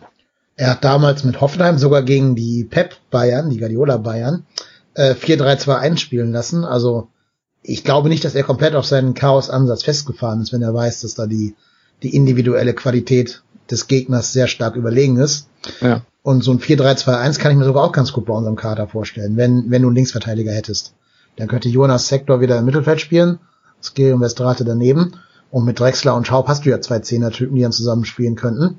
Und davor halt einer deiner Stürmer. Ähm, müssen wir gucken, wer am besten passt. Ja, ich finde, ich finde das mit mit der mit dem äh, mit dem Cordoba-Ansatz auch tatsächlich sehr interessant, weil Jon Cordoba allein vom Körper her jemand sein kann, der diese Rolle wunderbar äh, ausfüllen kann, der so ein bisschen aus aus der Tiefe des Raumes, um es mal ganz philosophisch auszudrücken, äh, kommen kann, der ähm, nach innen ziehen kann, der dann natürlich auch Abwehrspieler binden kann durch seine körperliche Präsenz. Ähm, das finde ich, ein, das finde ich einen sehr interessanten Ansatz. Ich glaube, dass, ähm, dass man da tatsächlich, äh, ja, dass, dass man das verfolgen könnte. Hm. Ja, ich bin gespannt. Ich würde gerne mal sehen, dass jemand Cordoba mal in einer etwas anderen Rolle ausprobiert und nicht immer nur als hängenden Stürmer ähm, oder als alleinigen Stürmer, sondern auch mal ein bisschen Ja, und dass man ihn vor allen Dingen auch nicht nur an den Toren misst. Mhm. Ne, weil genau. ich glaube ja. halt einfach nicht, dass Jon Cordoba der Torjäger per se ist. War er in Mainz nicht? Ähm, muss er auch gar nicht sein, wenn er halt diese, wie hast du es genannt, diese Hybridposition vielleicht mal ausfüllen könnte ähm, und damit halt mehr zu einem, ja, zu einem Unruheherd wird, ähm, der dann, der dann halt Räume schafft für Modest, für Tirode. Ich glaube, dass ihm damit ähm, geholfen wird und uns auch. Ja, gebe ich, gebe ich dir recht, Axel. Also ich glaube auch, gerade man hat ja auch gesehen, dass gerade wenn er dann irgendwie doch alleinige Spitze war, Cordoba äh, dann doch auch schnell verzweifelt. Also ich glaube einfach, wenn der da mehr, mehr äh, Möglichkeiten noch hat, sich zu entfalten mit einem Spieler an seiner Seite, dann wird man da sicherlich auch mehr Potenzial sehen. Das hoffe ich. Ja, und du merkst halt auch seine Frustration, ne? Ja. Das merkt man halt so krass und das ist dann, ähm, wenn, wenn, wenn du ihm vielleicht diesen Druck nimmst und sagst, pass mal auf, du bist auch wichtig für uns, wenn du nicht in jedem Spiel zwei Tore schießt, ich glaube, da macht man nichts falsch mit. Nö, im Gegenteil. Und dann hat er jetzt gerade sein Erfolgserlebnis gehabt gegen Hoffenheim. Also vielleicht kann man ja dann sogar jetzt hoffen, dass man etwas selbstbewussteren Cordoba vorfindet. Ähm, aber ich denke auch, dass man ihn nicht an seinen Toren messen sollte, sondern eher an der Rolle für die, für die Mannschaft, was man ja in Mainz ja ganz gut getan hat damals, ne, wo man nicht gesagt hat, hier, der schießt nur fünf Tore pro Saison, sondern der ist halt wichtig im Gegenpressing für die Mannschaft. Ja. Ja, sollen wir mal ein bisschen gucken, was unsere Twitter-Follower über Herrn Gistol sagen. Ich hatte ja gebeten, dass die mal ein paar Kommentare geben, wo ich versprochen habe, die vorzulesen. Äh, Mache ich ganz kurz. Vielleicht ist da irgendwie Potenzial bei, dass ihr gerne diskutieren möchtet. Der Ed Doug Nasty schreibt nämlich, Leute sind mir mal ehrlich, wir bekommen aktuell nur Resterampe oder irgendwelche Zweit- oder Drittligatrainer. Mainz hat ja nun einen Trainer mit Erstliga-Erfahrung. Ich, also sagt der Nasty, ich hätte gerne Pavlak für ein paar Spiele auf der Bank gesehen. Was sagt ihr zu, zu der Idee, einfach zu sagen, Schmied Pavlak, kommt, ihr macht das jetzt bis Winter und dann gucken wir mal neu. Habe ich ja eben schon gesagt, dass ich das sicherlich als Option ähm, gar nicht so verkehrt gefunden hätte, um dann vielleicht abzuwarten, was sich bis Winter noch tut. Ähm, ist halt, es ist, ist halt so eine 50-50 Entscheidung. Eigentlich kannst du, kannst du da würfeln und sagen, ähm, wenn es gut geht, geht's gut. Wenn es nicht gut geht, sagen dann alle, ja, hätte ich euch vorher sagen können, natürlich geht das mit den beiden nicht gut, mit Schmid und Pavlak. Aber ähm, ja, ich glaube, es gibt für beide, für beide Punkte gibt's Argumente. Hm. Dann kommt noch ein trauriges Einzelschicksal von Jasemat 05. Ich kann nur sagen, ich bin relativ spät FC-Fan geworden, ungefähr vor vier Jahren. Da war Peter Stöger Trainer und Jörg Schmatke Geschäftsführer. Ich bin Fan geworden in einer Zeit, da waren wir ein ganz ruhiger Verein. Jetzt muss ich mich seit zwei Jahren dran gewöhnen, dass wir einer dieser typischen chaotischen Vereine sind, die schlechte Trainer anstellen und sie nach einem halben Jahr wieder rauswerfen. Einfach nur schade. Das steht mir besonders bitter vor, ne? wenn du die Zeit vor Schmatke und Stöger nicht erlebt hast. Herzlich willkommen beim ersten Ich habe auch gedacht, herzlich willkommen im ersten FC ja. Köln, wie er lebt und lebt, oder? Ja, ich meine, stell dir vor, du bist drei Jahre in ruhigen Fahrgewässern und denkst, oh ja, netter, sympathischer Verein, läuft alles gut hier, witziger Trainer, sieht witzig aus, spricht witzig. Ja, und dann merkst du erst so nach drei Jahren, was für ein Verein wir eigentlich sind, unter dem Deckmantel der Seriosität. Das stimmt aber schon immer waren, ne? Ja, natürlich, klar. Ja, natürlich. Das, war, das waren ja, ich sag mal, äh, außergewöhnliche Jahre, die, wo wir auch extrem Glück gehabt haben und ich glaube auch ganz, ganz, ganz, ganz, ganz, ganz, ganz viele Spiele einfach über Niveau gespielt haben. Das sieht man ja jetzt auch einfach. Ja, plus der Rest Unterniveau, ne? Also dieser fünfte genau, Platz war. Richtig, ja, ja, genau. Dieser fünfte Platz war von den Punkten her ja eher ein achter Platz oder so. Ja. Naja, lieber oder liebe Jasemat, ich hoffe, du bleibst trotzdem dem Verein erhalten und hast eine gewisse Leidensfrustrationstoleranz, denn äh, Spoiler, die, die wirst du brauchen. Ja. ja, ich hoffe einfach nur, dass wir nicht nach einem halben Jahr jetzt schon wieder hier sitzen werden und schon wieder den nächsten Trainer besprechen werden. Das ist meine einzige Hoffnung, dass man zumindest jetzt sagt, jetzt haben wir uns für Gistol entschieden, jetzt ziehen wir es halt auch durch, Augen zu und durch. Hm, weiß ich nicht. Ja, ich weiß nicht, kann man, kann man wirklich, was kommt dann? Also, was soll dann noch kommen? Nach Gistol. Ja, da kommt dann wirklich Korkut oder, oder, oder Fronzek. Vielleicht, wenn irgendwie Dortmund sich entscheidet, Favre rauszuschmeißen und du irgendwie, irgendwie hörst, der hätte Interesse an einem Job beim FC, okay. Also, aber A hat er das nicht und B, ähm, ja, selbst dann bringt doch also auch nichts mehr. Ich, ich, ähm, ich glaube nicht, dass wir einen neuen Trainer äh, nochmal bekommen dieses Jahr. Ich gehe nämlich davon aus, dass wir tatsächlich die Klasse halten und das auch einigermaßen souverän, aber was weiß ich. Ja, aber äh, ich, ja, ich gebe ich, ich geb dem Axel recht, weil wenn man jetzt mal jetzt mal wirklich, also ich meine, wir haben spielen wirklich nach elf Spielen haben wir sieben Punkte, aber bis zu Platz zwölf sind es vier Punkte und selbst Union mit 13 Punkten, das sind nur sechs Pünktchen. Das ist jetzt ja nicht so, dass wir jetzt, ich sage jetzt einfach mal 20 Punkte Rückstand haben. Das ist ja noch alles möglich. Und ich, ich sage jetzt einfach mal, die anderen Teams spielen ja jetzt auch nicht die Sterne vom Himmel. Und vielleicht muss man wieder einfach auch ein bisschen Glück haben. Und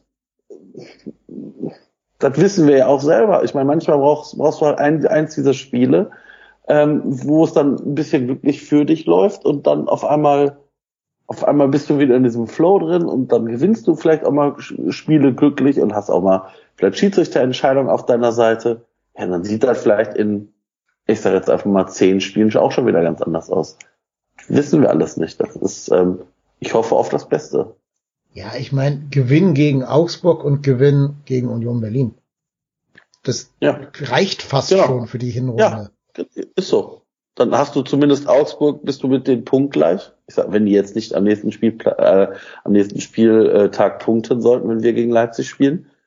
Und wenn du dann auch noch gegen Union das, das Spiel äh, gewinnst, ja, dann bist du auch an denen ja, dran. Und die spielen leider zu Hause gegen Hertha, ne? Darf man auch nicht vergessen. Gut. Ja, ja. Aber du hast, ähm, was man tatsächlich auch meines Erachtens nicht vergessen darf, du hast in der Rückrunde alle Spiele gegen die vermeintlichen Konkurrenten zu Hause. Mhm, ähm. Wenn wir, wenn wir in den März gucken, ähm, haben wir ein Spiel in Paderborn, dann zu Hause gegen Mainz, dann zu Hause gegen Düsseldorf. Das sind, also wenn, wenn wir, wenn wir Anfang März in Schlagdistanz sind, dann ist da noch alles drin. Und ich gehe einfach fest davon aus, dass es so ist, weil ich halte den Kader fußballerisch nicht für so schlecht, dass er zwingend absteigen muss. Und ähm, du brauchst zwei Mannschaften, die du hinter dir lässt, oder drei. Du brauchst Paderborn, du brauchst Mainz, du brauchst Augsburg, Düsseldorf, was auch immer. Das sind doch eine, alles keine Übermannschaften. Und wenn du gesehen hast, unter welchen Umständen wir jetzt die Spiele gegen Mainz und Düsseldorf verloren haben, mhm. dann ist da natürlich auch eine gewisse Form von Pech dabei. Und es muss ja nicht bis zum Ende der Saison sich so durchziehen. Ja, wir hoffen es mal, ne? Also, man hat ja immer die Hoffnung, immer mal fair bewertet zu werden von externen Kräften, die man nicht beeinflussen kann. Allerdings habe ich diese Hoffnung jetzt auch in der Abstiegssaison gehabt und sie hat sich nie bewahrheitet. Ähm, ja, aber ich, ich will auch gar nicht wieder auf diese Schiedsrichtergeschichte eingehen. Nein, aber es stimmt natürlich. Also gerade dieses, dieses Gistol-Chaos-Pressing kann der entscheidende Faktor gegen Augsburg zum Beispiel sein, die natürlich eher eine ruhige Kugel schieben und wahrscheinlich nicht pressing-resistent sind, so wie Leipzig das ist.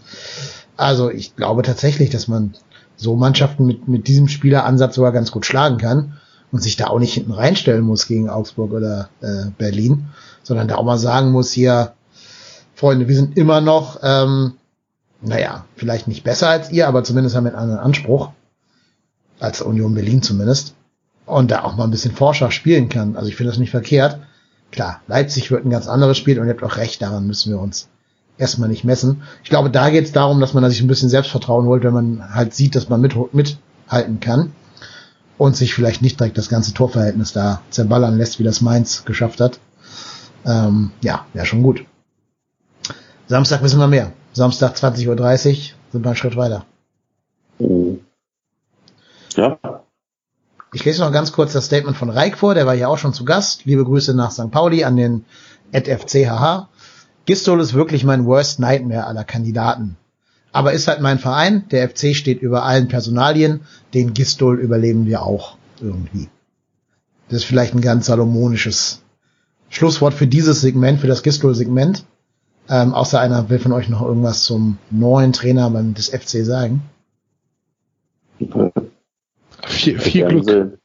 Genau, viel, Glück, viel Erfolg. Ja. Genau. Ja. Und ach so, äh, ich habe gerade noch einen wichtigen Punkt vergessen. Könnt ihr euch noch an die Trainingsgruppe 2 erinnern? Ja, selbstverständlich. Ja, das war nämlich Gistol, ne? Da war damals Gistol der Trainer. Wisst ihr auch noch, welche Spieler da drin waren? Welche illustren Namen? Boah, äh, äh, das ist jetzt ganz tief Mottenkiste. Oh. Rudi? Tobias Weiß? Nee, ja, Weiß stimmt, genau. Rudi nicht. Rudi war immer Rudi nicht? der guten Seite. Okay. Nee, ich lese mal vor. Ja. Äh, also es ist wirklich so ein bisschen das Gruselkabinett der Jahre 2012 bis 14. Tobias Weiß, Tim Wiese, Ehren Derdiok, gut, Mathieu Delpierre und Edson Bravheit. Also zumindest kann man Gistol nicht vorwerfen, dass er vor schwierigen Personalentscheidungen zurückschrecken würde. Und die haben ja danach alle nichts mehr gerissen. Also insofern war ja vielleicht die Prognose gar nicht vollkommen verkehrt, die da auszusortieren. Damals hatte Hoffenheim 42 Lizenzspieler im Kader. Das muss erstmal hinkriegen. 42 Lizenzspieler. Da habe ich ein Statement von Gistol gelesen, jetzt in der Vorbereitung. Wenn wir im Training 11 gegen 11 gespielt haben, saßen 20 Mann auf der Ersatzbank. das ist super. Krass. Das musst du erstmal hinkriegen. Das ist schon, das schafft ja nicht mal der FC, sich so zu misswirtschaften. Ja, obwohl es in Hoffenheim halt keine Rolle gespielt hat. Ne? Ja, das ist dann der, der kleine, aber feine Unterschied. Ja, es wird die auch zurückgeworfen haben. Ne? Ich glaube, wenn die nicht Nagelsmann ausgebuddelt hätten als Jahrhunderttalent, würden die heute auch ganz woanders stehen. Ja, ich meinte jetzt finanziell. Finanziell, ja, das stimmt natürlich, klar. Da kannst du den Visa mal drei Jahre durchbezahlen. Das kratzt nee, jetzt. Spielt halt keine Rolle. Genau, das kratzt hier nicht, sondern nicht den, den Herrn Hopp. Naja, aber gut. Äh, das, diese Anekdote wollte ich euch auf jeden Fall noch mit auf den Weg geben. Bald dann auch die Trainingsgruppe 2 am Geisbockheim mit Marco Höger, Benno Schmitz und Marcel Risse. Ja, Über ist die Stimmung gut. Ja, auf jeden Fall. Und, und der Kölschkonsum. Kölschkonsum steigt. Naja. Aber jetzt mal ganz kurz, nochmal ganz kurz äh, im Ernst. Ich kann mir sogar einen fitten Risse in dieser Außenstürmer-Hybridrolle vorstellen, die wir gerade schon beschrieben haben, wenn er fit ist. Und du wirst aber keinen fitten Risse Das finden. ist das große Problem. Ja, ja. ja. Höchstens ja, einen fitten Clemens, ne? Der, der könnte vielleicht noch eher nochmal noch mal rankommen. Aber auch da sind einfach zu viele Verletzungen, glaube ich, passiert jetzt. Ja. Naja, gucken wir mal auf die andere Personalentscheidung. Horst. Mhm. Horst. Genau. Da hast du ja ein bisschen was zu recherchiert, Marco. Wie ist ja. denn so die, die Bilanz von, vom guten Hotte? Ja, also ich, ich habe ich hab mir erstmal angeguckt, ganz ehrlich, ich hatte Horst Held, hatte ich äh, Hannover, Schalke und VfB und dann habe ich gedacht, wo war der denn noch zwischendrin? Das war es nämlich auch schon. Ähm, der hat nach seiner aktiven Laufbahn äh, 2005, 2006 seine, seine Karriere beendet, ist dann direkt Sportdirektor beim VfB geworden und ist dann 2006, 2007 mit einem uns bekannten Trainer, bei uns nicht Trainer, Meister geworden im VfB, nämlich mit, mit wer war's? Armin Fee. Genau, der Rotwein Armin. Mhm. Und ähm, ja, Wen hat er rausgeschmissen dafür? Statt Fee? Ja. Das hat doch Enzo sogar mal in 93 gesagt. Dass War das nicht Trapattoni? Ja, ich überlege gerade, ne? Aber ja, ich meine, es wäre Trapattoni gewesen. Ja, also irgendein Trainer auf jeden Fall, auf dessen Arbeit die Meisterschaft zurückging, laut Enzos These. Das genau. weiß ich noch. Aber war es Trapattoni? Weiß ich gar nicht. Der Mister. Ja, aber klingt richtig. Klingt von der Zeit ja. her richtig. so fangen alle guten Geschichten an. Klingt richtig. Es, es ist Podcast, hier geht alles ja, um gefühlte ja. Für Fakten Nein, müssen den Express lesen. Also ich bin ganz ehrlich, also Horst Held, ich glaube, das ist jetzt noch das kleinere Übel, was wir da irgendwie bekommen haben, oder? Ja, 1,69, genau. Ja. Oh. Nein, uh, Nein ja. kein, kein Bodyshaming, Entschuldigung, nehme ich zurück. Alles gut. Nein, aber ich, ich muss ganz ehrlich sagen, also Horst Held, es hätte schon schlimmer treffen können. Oder? Ja, also mehr als bei Gistol finde ich auch bei, bei Held gab es keine 1A-Lösung. Also es gibt nicht den Labadia der Sportchefs, wo du sagst, der hätte es werden sollen und dann wurde stattdessen die C-Lösung, weil auch da der Markt sehr wenig hergibt. Also ich hätte mir zum Beispiel gut vorstellen können, dass man auch Manny Schmid in diese Rolle hebt. Der war ja eh schon Chef-Scout, bevor er Co-Trainer wurde bei uns. Ähm, also eigentlich haben wir ihn ja für eine Funktion zurückgeholt und nicht für einen Trainer, für einen Trainerposten. Und der wurde jetzt ja aus dem Team von Gistol auch, ähm, ja, nicht, nicht rausgeschmissen, sondern einfach ähm, nicht übernommen in das Team. Hätte ich mir gut vorstellen können, so als interne Lösung. Aber man wollte ja unbedingt einen, einen externen hinzuholen. Und was ja auch anscheinend die Sache ist, der soll ja keine Spieler holen, der Held. Der scheint ja durchgesickert zu sein, dass das weiterhin Frank Edig macht, sondern Held eigentlich mehr so, ja, wie nennt man das, Fußball-Sachverstand ausstrahlen soll böse Zungen würden jetzt sagen Frühstücksdirektor, ich weiß es nicht, ob der wirklich, ich weiß nicht, was wirklich Heils Kompetenzen bei uns sind. Wie das Kompetenzprofil umrissen ist und was der tatsächlich konkret tun wird. Ob der einen neuen Trainer dann holen würde, irgendwann gegebenenfalls, ähm, ja, keine Ahnung. Ja, aber ich, ich sage einfach mal, Armin Fee ist ja nicht so, dass Armin Fee die gesamte Arbeit beim ersten FC Köln alleine gemacht hat. Also klar, in letzter Instanz hat Armin Fee wahrscheinlich die Transfers mit abgesegnet, aber ich, ich glaube einfach mal, dass die Hauptarbeit da nicht Armin Fee gemacht hat, sondern eher ein Frank Ehling oder wer auch immer, die Scouts im Hintergrund. Und ja, ich, ich bin gespannt, weil ich sage einfach mal, die, die Station, die Held hatte, die kann man jetzt nicht eins zu eins auf den ersten FC Köln projizieren. Der, der hat beim VfB damals diese, diese junge, hungrige Mannschaft mit diesen ganzen Gomez, äh, Hildebrand und sonst wie diesen ganzen jungen Talenten gehabt und einfach extrem viel Glück gehabt. Auch, auch der äh, äh, Rotwein Armin hat da wahrscheinlich extrem viel Glück gehabt. Und äh, gut, auf Schalke muss man, muss man auch erstmal äh, fünf Jahre bleiben. Das schaffen auch nicht alle. Und äh, immerhin hat er da einmal den DFB-Pokal geholt. Mhm. Und, ja gut, Hannover. Ja gut. Weißt du ja. zufällig, wen der bei Schalke so als Spieler oder Trainer geholt hat, so als die großen Hausnummern? Ich weiß, Breitenreiter als Trainer kann ich noch erinnern. Breitenreiter, ja. ja. Breitenreiter, Tedesco, Felix oh, Tedesco, Tedesco, hätte ich jetzt auch genau. gesagt. Hat der auch ja. den Matteo geholt damals, dieses total Desaster? Oder war das jemand äh, anderes? Äh, ja, ja, ja. ja. Also, ähm, ja, ich bin bei euch, dass ich sage, Horst Held ist wahrscheinlich eher etwas, was man verkaufen kann als Markus Gistol. Auf der anderen Seite macht der FC hier schon wieder geht er den Weg des kleinsten oder des geringsten Widerstandes. Das ist gleich, das ist genau das gleiche wie 2017, als Armin Fee geholt worden ist, wo gesagt worden ist, wir brauchen hier einen großen Namen. Wir sind der erste FC Köln. Wir können nicht mit irgendwelchen No-Names arbeiten. Wir brauchen hier etwas Großes. Ähm, damals wie heute war Johannes Spors in der, in der Verlosung. Ähm, damals hat er nach allem, was man hört, man hört ja so viel, eine ähm, hoch überzeugende Präsentation gehalten, die dann aber halt vom alten Präsidium mit eben jenen Worten gekontert wurde, aber bringt uns nichts, wir brauchen einen großen Namen. Ähm, Johannes Spors wäre wieder verfügbar. Johannes Spors hat damals unter Hoff in Hoffenheim mit Markus Gisdol zusammengearbeitet. Der hat äh, ähm, ähm, hier, wie heißt er? Der Brasilianer. Für, der hat Firmino geholt. Firmino. Genau. Ähm, der hat Grifo entdeckt, hat den aus Dresden geholt. Ähm, der hat Karaman geholt. Äh, der kennt Gisdol, hat äh, zweieinhalb Jahre oder fast drei mit ihm zusammengearbeitet in Hoffenheim. Wäre ein junger Typ gewesen, der aber die Bundesliga mittlerweile auch in- und auswendig kennt.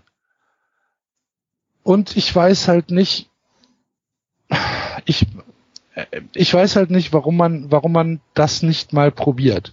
Natürlich kann das auch wieder schiefgehen und natürlich kannst du, kann, kann, hast du, hast du keine Garantie, dass das funktioniert. Aber von der Konstellation her, der kommt aus dem Scouting-Bereich. Also er hat in Hoffenheim als Analytiker angefangen, als ganz junger Kerl.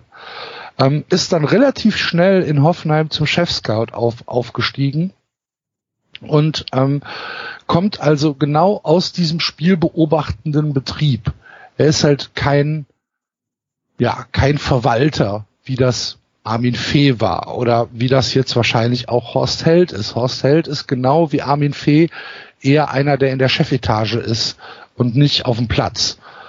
Und ähm, ich weiß nicht, ob in unserer Situation nicht vielleicht auch mit den begrenzten finanziellen Mitteln, die wir haben, vielleicht jemand, der ja diese diese Möglichkeit hat, auch selbst analytisch Spieler zu beurteilen, ähm, nicht vielleicht die bessere Wahl gewesen wäre. Mir tut das so ein bisschen, mir tut das so ein bisschen leid, dass der jetzt zum zweiten Mal an uns vorbeigelaufen ist. Ähm, und ich glaube, glaube, dass es, ja, dass es, dass es eine gute Möglichkeit für uns gewesen wäre. Auf der anderen Seite gebe ich euch natürlich recht, dass man, dass man mit Armin Fee, äh, Quatsch, mit Horst Held wahrscheinlich jemanden holt. Ja, der hat ein dickes Adressbuch und äh, der stellt sich natürlich auch vor die Presse und äh, kann da äh, kann kann das alles gut wegmoderieren. Ja, ob es uns was bringt, ich bin mir da nicht so sicher. Ja, ich glaube auch da das gleiche Profil wie für den Trainer. Die wollten Genau. jemanden, der Bundesliga Genau. erfahren war. Ne? Genau. Also der schon mal Genau. bewiesen hat, Genau. dass er es kann Ja. und hat Genau. da keinen Mut für Das sage ich ja, Lösungen. das, das Ja, sage ich ja. genau. Warum, warum ist der FC so mutlos? Ja, wahrscheinlich war alles, sobald wir einmal ein kleines bisschen versucht haben, out of the box zu denken, es halt schief gegangen ist. Also zum Ja. Stöger war der eine, der eine Hit, aber dann kommen da die ganzen Misses. Ne, du hast ja gerade schon Marcel Koller genannt, das hat ja auch nicht funktioniert. Sollbacken war ein total Desaster. Anfang und, und Bayerlotzer kannst du auch in diese Kategorie packen. Das hat immer nicht funktioniert. Man muss ja leider sagen, wenn wir Erfolg hatten, jetzt wirklich Stöger mal außen vor genommen, waren es ja meistens so, so, so Kölsche, semi, semi gute Lösungen, zumindest für ein paar Jahre, so Christoph Daum damals und sowas in der zweiten Amtszeit. Die haben ja zumindest für eine kurze Zeit funktioniert. Also Du möchtest jetzt nicht Christophs Daum zweite Amtszeit als Erfolg darstellen, naja, oder? sind, doch, wir sind aufgestiegen Nein. und in der Liga geblieben. Das würde ich heute unterschreiben. Ei. Zu welchem Preis? Ja, das war ja Meier, also ich glaube eher, dass das Meier war, der vollkommen inkompetent war. Daum hat halt das gemacht, was Daum so macht. Also ich finde, er hat seine Zielvorgaben erfüllt als Trainer. Okay. Wir können, also du kannst das gerne anders sehen, ist vollkommen okay. Ähm, ich, also jetzt, ich will auf gar keinen Fall Christoph Daum hier zurückhaben, bitte nicht falsch verstehen. Ich finde aber, dass wir zumindest in der Aufstiegssaison unter Daum, damals vor tausend Millionen Jahren, eine andere Selbstverständlichkeit in der Mannschaft hatten als unter Markus Anfang beim Aufstieg. Also wenn ich da kann denke, wie wir, wie wir damals, so richtig dran erinnern. ja, wie Was wir, wie ist wir damals Hoffenheim und Mainz weggefiedelt haben in den beiden Ja, entscheidenden stimmt. Aufstiegsspielen, Das stimmt. war schon extrem beeindruckend. Da, damals hat er sogar hier Roda Anta, hat doch dann auf einmal funktioniert über Nacht. Ja. Das stimmt. Also zumindest waren wir äh, auch in dem Jahr nicht auch vom, vom, vom, vom Kader her und von dem, ich sag, ich sag mal vorsichtig, den Marktwerten, den, den Konkurrenten nicht so überlegen wie, wie in der letzten Zweitligasaison. Das stimmt schon. Aber gut, wir Und müssen. zumindest wir hat man müssen- da, Ja. zumindest hat man auch da gesehen, dass da der eine oder andere Spieler sich doch nochmal weiterentwickelt hat. Also das habe ich jetzt äh, letztes Jahr nicht gesehen. Nicht ansatzweise. Höchstens Cordoba vielleicht, ne? Den könnte man sagen, hat Anfang tatsächlich nochmal hingekriegt, aber halt in Liga 2. Ja, ich wollte gerade sagen, die Frage ist ja auch in welcher Liga. Also, Ja, wobei trotzdem, ich glaube nicht, dass er bei jedem Trainer 20 Tore geschossen hätte. Also man muss ja auch irgendwas Positives zu Herrn Anfang finden. Auch wenn ich natürlich, wie ihr wahrscheinlich hoffentlich in meinem Artikel da gelesen habt, kein äh, Fan von Herrn Anfang bin und von seinen taktischen Fähigkeiten nicht gerade überzeugt bin. Der war doch jetzt auch irgendwo im Gespräch. War das Hannover, wo die ihn haben wollen? Hannover hat abgesagt. Ja. Ich verstehe nicht, wie der einen Job absagen kann. Also, der wird doch keinen mehr angeboten kriegen, oder? Der muss doch auch, wie Bayer Lorzer, froh sein, überhaupt nochmal einen zu kriegen. Aber naja, muss er selber wissen. Ja gut, aber ob du nach Hannover unbedingt willst und von Martin Kind. Ist doch besser als arbeitslos sein, ne, oder? Das kommt ein bisschen drauf an, was du auf der Bank liegen hast. Hab, haben wir den abgefunden oder hat er noch Vertrag bei uns? Ich weiß es gerade gar nicht. Ah, der hat doch bestimmt noch Nee Vertrag. der, Ver nee, der Vertrag ist äh, ausgekauft worden. ja. Okay. Ja. Das wäre der Obergau, wenn wir noch für jeden Punkt, den wir holen, Geld an Markus Anfang bezahlen müssten. Musste ja anscheinend äh, Hannover bei, bei Horst Held, ne? dass sie noch für jeden Punkt, den sie geholt haben, dem Kohle zahlen mussten. Genauso wie der HSV anscheinend bei, bei Gistol noch irgendwie zwei Jahre oder so bezahlen musste. Und bei drei anderen Trainern und Sportchefs. Das, das zum Glück haben wir zumindest vermieden durch die ganzen Abfindungen, die wir da bezahlt haben. Ja. Ja. Da sind wir auch immer in Geberlaune. Jo, jo. Ähm, vielleicht macht das Sinn an dieser Stelle jetzt mal, wo wir gerade sagen Geberlaune, auch mal kritisch auf die Personalie Alexander Werle zu blicken. Der ist ja so der letzte Mohikaner von denen, die in der erfolgreichen Zeit noch da waren. Alle anderen sind ja fort. Ich muss aber zugeben, ich sehe sein Wirken jetzt in letzter Zeit durchaus kritischer als vorher. Ähm, wir stehen, was er schon angekündigt hat, am Ende der Saison mit roten Zahlen da. Die werden je nach Tabellenplatz größer oder kleiner sein. Aber es sieht ja so aus, als hätten wir uns wahrscheinlich überhoben. Und sollte dann am Ende der Abstieg stehen, weiß ich gar nicht, wie liquide noch der erste FC Köln sein wird. Ja? Ja, ich glaube, die Liquidität spielt keine, keine wirkliche Rolle. Ähm, also ich glaube nicht, dass wir in, in, in Gefahr sind, ähm, Insolvenz zu gehen. Da müsste ich jetzt, also da müsste ich mich sehr, sehr vertun. Hm. Sagen wir es mal so. Ähm, Alexander Werle hatte natürlich ein paar gute Mitarbeiter die jetzt zum Teil auch nicht mehr da sind.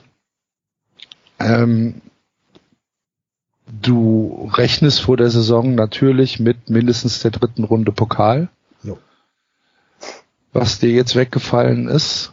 Ähm, du rechnest, ich weiß, ich weiß jetzt zum Beispiel nicht, wie das bilanziell ist mit dem, mit dem Cordoba-Transfer, weil in, in welchem Jahr steht der? Ich, Cordoba oder Modest? Äh, Modest, Entschuldigung. Ich weiß es jetzt zum Beispiel nicht, wo der drin steht. Du, ich kenne ich kenn jetzt auch die Aktiva-Seite des, des FC nicht hundertprozentig, als dass ich jetzt irgendwie sagen könnte, ähm, da und da wird's knapp. Äh, ich glaube nicht, dass der FC vor Liquiditätsschwierigkeiten steht. Das würde mich tatsächlich sehr überraschen. Aber ähm, das ist natürlich alles auf Kante genäht, natürlich. Auf der anderen Seite hast du natürlich die Rewe. Und die Rewe wartet drauf, 25 Prozent am FC zu übernehmen, ne? Mhm. Ist dann natürlich auch so eine, oder 24,9.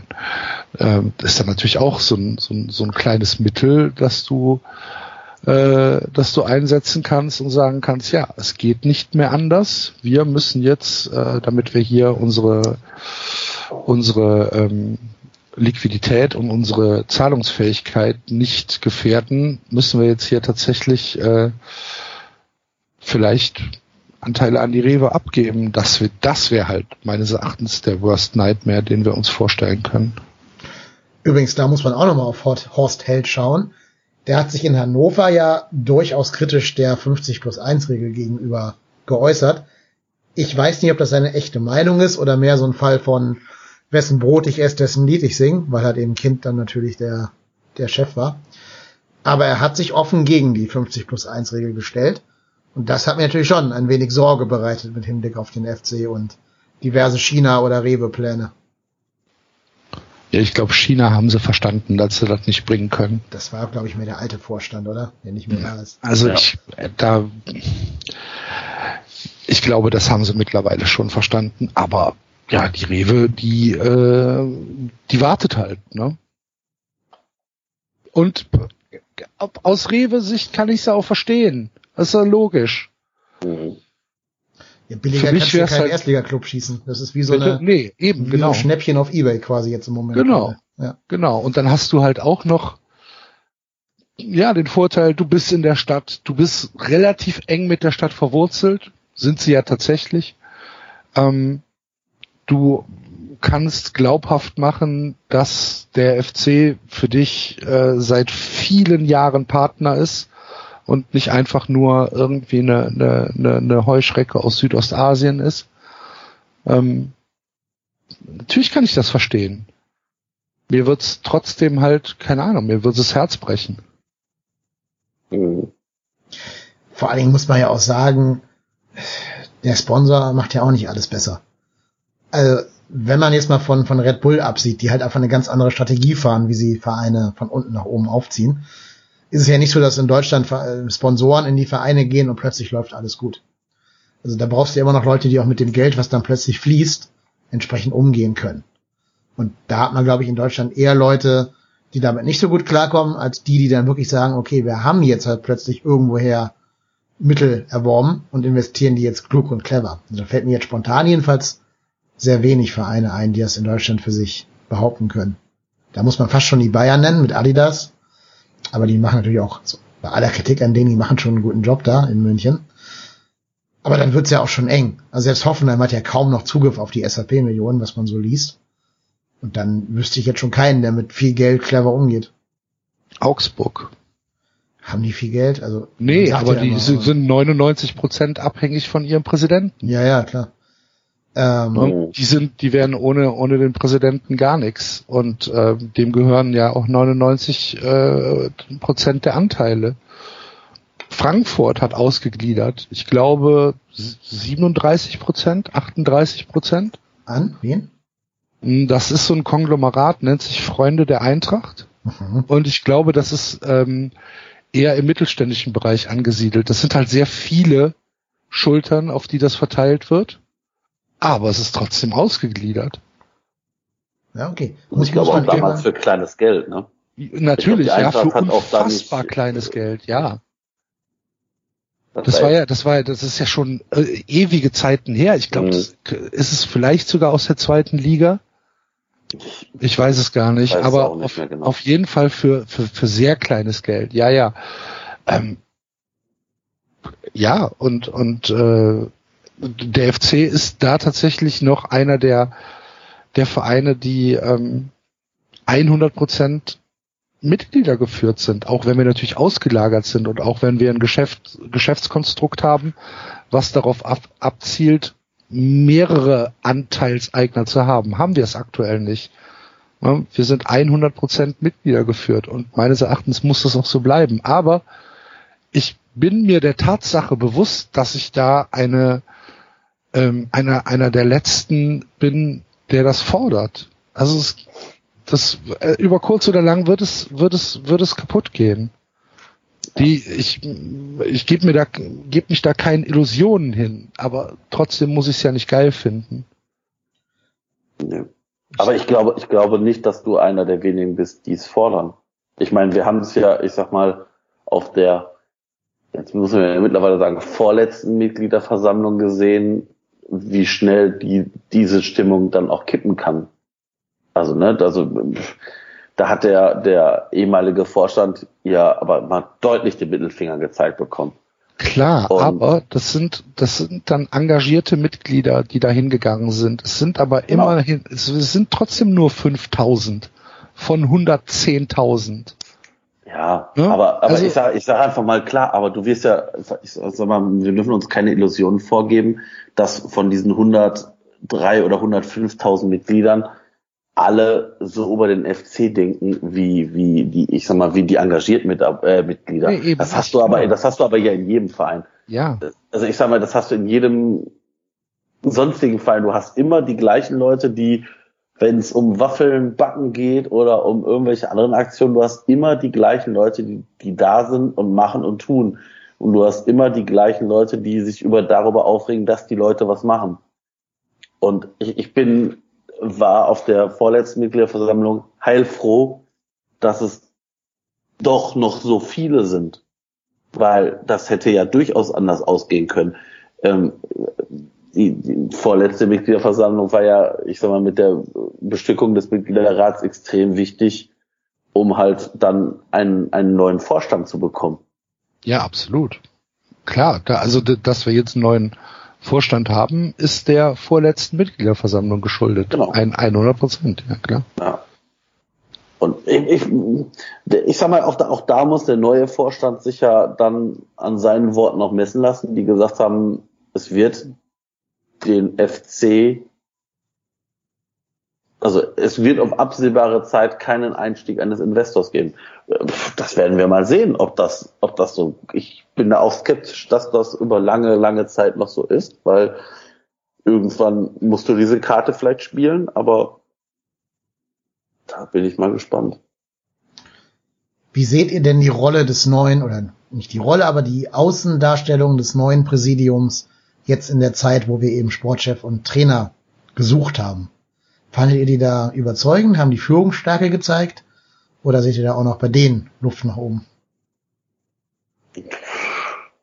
Ja, also ich bin ganz ehrlich, ich finde es schwierig. Also ich meine, im Endeffekt, wenn du, wenn du von, von sämtlichen Medien immer nur angeschossen wirst, dann ist das, glaube ich, auch schwierig, sich da frei zu schwimmen. Ich glaube, der, aktuelle Vorstand hat aktuell noch nichts massiv falsch gemacht. Aber die Entscheidung jetzt sportlicher Leiter und neuer Trainer, an denen werden sie sich messen lassen müssen. Das ist einfach so. Ja, ich würde es vielleicht sogar noch erweitern und ähm, sagen, wenn wir im Winter, wenn wir im Winter keine Personalentscheidung haben intern im Verein, die den Verein ein bisschen zur Ruhe bringt, dann hat der Vorstand, glaube ich, schon ein, ähm, ein Problem, weil der Vertrauensvorschuss, der ihnen gegeben worden ist, dann nicht umgesetzt worden ist. Ich glaube schon, dass der Vorstand, der neue Vorstand jetzt relativ sensibel äh, mit den mit den nächsten Entscheidungen umgehen muss. Pressesprecher, Fanbetreuung. You know what I want to say. Mhm. Ich war ein bisschen überrascht, wie, ich möchte fast sagen, nervös Herr Wolf vor der Kamera gewirkt hat. Das hat mich doch überrascht, weil er eigentlich schon in seinem Leben mehr als eine Rede gehalten haben wird. Ähm, das fand ich damals schon, als er bei Sky in irgendeiner Halbzeit mal zu Wort kam, in irgendeinem Spiel, ich weiß gar nicht mehr in welchem. Und jetzt auch bei der PK, in der äh, Held und Gistol vorgestellt worden sind, habe ich schon gedacht, so, ja, rhetorisch, naja, da war ihm Werner Spinner tatsächlich ein bisschen überlegen. Und ich glaube, dass du halt gerade in Köln auch viel über diese Außendarstellung, diese Außenwirkung äh, bewegen kannst. Ne? Deswegen ist ja vielleicht sogar Horst Held ein ganz guter Gegenpart zu Wolf, weil also egal was man fachlich von ihm hält, er kann das ja ganz gut, diese diese markigen Sprüche rauszuhauen, so die, die Sprüche quasi, die im Doppelpass immer für diesen Applaus der betrunkenen Zuschauer sorgen. so. Daran ist er ja gut und das ist ja genau das, was diese Fußballbranche auch teilweise will, dass da jemand jetzt wie Held halt sagt, ja, da muss man im Leipzig dem, dem einen da vor Schienbein treten, da hätte ich auch Bock drauf gehabt als Spieler. Das sind ja so die Sprüche, die wollen die doch alle haben. Die will der Express, die will, die will die Fußballöffentlichkeit. Ja, und da ist vielleicht hält dann sogar tatsächlich ganz gut darin, damit auch so ein bisschen den Blitzableiter zu spielen. Von Wolf, der es vielleicht rhetorisch nicht ganz so gut hinkriegt. Ja, das ist ja das, was wir gesagt, äh, was wir gesagt haben. Also ja. Held ist ein guter Moderator. Mhm. Das, das, äh, das kann er schon, klar. Naja, hoffen wir mal, dass er eher der Freddy Bobic von Köln wird und nicht der, keine Ahnung, äh, Salihamidzic. Ja. Och, wenn der FC nächstes Jahr Meister und Pokalsieger wird, dann ist mir das völlig egal. Tatsächlich habe ich letztens ja mit, mit, wenn, wenn, wenn der Brazzo Meister und Pokalsieger wird, pff, alles klar. naja, werd, werd mal in Bayern nicht Meister und Pokalsieger, ne? Das ist ja auch eine Kunst. Aber ähm, es gibt tatsächlich einen sehr lesenswerten Artikel zu Brazzo, ist jetzt ein ganz kleiner, ganz kleiner Nebengedanke, auf mirsanrot.de, wo die Transferbilanz von Brazzo sich angeschaut wird. Der schneidet überraschend gut ab. Also ich glaube tatsächlich, Brazzo wird viel seine fehlende rhetorische Qualität zum Verhängnis und nicht wirklich seine geleistete Arbeit. Ähm, einfach nur um es mal in die Runde zu werfen. Ich kann ihn gerne in den Show Notes verlinken, den Artikel. Der hat ganz gute Sachen gemacht eigentlich als Transferchef. Ja, aber auch da weiß ja keiner, Wer wie viel ne? ist Ja, sein, wie viel ist sein, sein Anteil an diesen Sachen. das stimmt. Also ich, ich kann mir nicht vorstellen, dass äh, Alfonso Davis, also dass er jetzt alleine ihn gescoutet hat und alleine dafür zuständig war, dass der zu den Bayern kommt, als, als Beispiel jetzt einfach mal. Aber das macht doch Also- kein Sportdirektor. Also das scoutet Natürlich nicht, selber. aber aber also ich sage jetzt einfach mal so ein, ich, ich sage jetzt einfach mal, das ist wie, weiß ich nicht, wenn man Fußballmanager spielt, das ist schwieriger mit, äh, weiß ich nicht, Eintracht Braunschweig aufzusteigen und Meister zu werden, als mit mit dem ersten FC Bayern äh, oder mit dem FC Bayern München, äh, ersten FC Bayern München sag ich schon, mit, mit, Bayern, mit Bayern München Meister zu werden. Das ist einfach so. Also das, oder mit Köln Meister zu werden, das wird wahrscheinlich auch schwieriger beim Bundesliga-Manager als mit, mit Bayern. ja. Du hast dann natürlich andere, andere äh, Möglichkeiten und, und auch andere, andere äh, Partner, mit denen du zusammenarbeitest. Also ich, ich glaube schon, dass äh, das nochmal schwierig ist. ich glaube auch, wenn, wenn sich Uli Hoeneß berufen fühlt, dich so vehement zu verteidigen, musst du eine Ja. ziemliche Brust sein. Also ist vielleicht auch ein bisschen, habt ihr Game of Thrones gesehen oder gelesen? Nee, bin ich raus. Der, der Mann, der sagen muss, er ist der König, ist nicht der König. So, ähm, ein bisschen ist das wahrscheinlich so bei denen. Aber wir wollen auch gar nicht zu sehr jetzt in die Bayern abdriften. Das ist ja nicht unsere Baustelle zum Glück. Oder vielleicht auch zum Pech. Nee, ist schon zum Glück. Ja, ich, Wir haben uns den, wir haben uns den Verein doch ausgesucht. hat sich der Also. Vereins nicht uns ausgesucht? Der Ja, Vereins doch schon, ein bisschen, ja. Ja, das ist ja, ich, ich war ja, habe ich glaube ich schon mal erzählt on air, ich war ja in meiner Kindheit Dortmund-Fan. Und ich habe mich schon sehr oft gefragt, ob ich nicht ein ruhigeres Leben gehabt hätte, das einfach geblieben zu sein. Ich glaube gar nicht, dass das so ist. Man ist halt nur auf einer, auf einem anderen Ja, das Level ist- unzufrieden. Ja, Ja. klar. Also, ich hätte natürlich auch 1860-Fan sein können oder Kaiserslautern-Fan. Dann wird es heute ganz anders gehen als als FC-Fan. Die werden auch sagen, immerhin noch erste Liga, was wollt ihr eigentlich? Ähm, ja klar, also andererseits, ich wäre gerne bei einem Verein, wo Platz 6 schon als große Sinnkrise verkauft wird. Weiß ich nicht, keine Ahnung. Ich, ich glaube auch, dass das, ich glaube einfach, das ist einfach ein anderes, also ich habe im Freundeskreis Fans von, von Schalke, Dortmund, Bayern und wenn man mit sich mit denen unterhält und dann haben die die gleichen Sorgen, Nöte, nur halt auf einem ganz anderen Niveau. Und ich glaube einfach, dass das auch nicht anders ist. Die leiden genauso, die, die ärgern sich genauso über Dinge, nur halt über andere Dinge. Also Ja. die, die ärgern sich dann, dass sie nicht direkte Champions League Quali haben, sondern also wir, wir ärgern uns, dass wir absteigen oder sind todtraurig, die äh, sind todtraurig, weil sie nicht Champions League spielen. Das ist einfach ein anderes Niveau, eine andere Fallhöhe. Aber dafür sind auch die Höhen einfach höher und intensiver. Ne? Also das, Ja, das. Geilste, was uns in 25 Jahren passiert ist, ist, dass wir gegen den glorreichen FC Arsenal 1 zu 3 verlieren durften. So, das war unser Highlight. Ja. Ich weiß nicht. Ich, ich, ich fände ich fänd eher das, das 2-0 von Yuya Osako das Highlight. Ja. Als es Ja, dann tatsächlich Ja. passiert ist. Ja, das stimmt. Ja. So.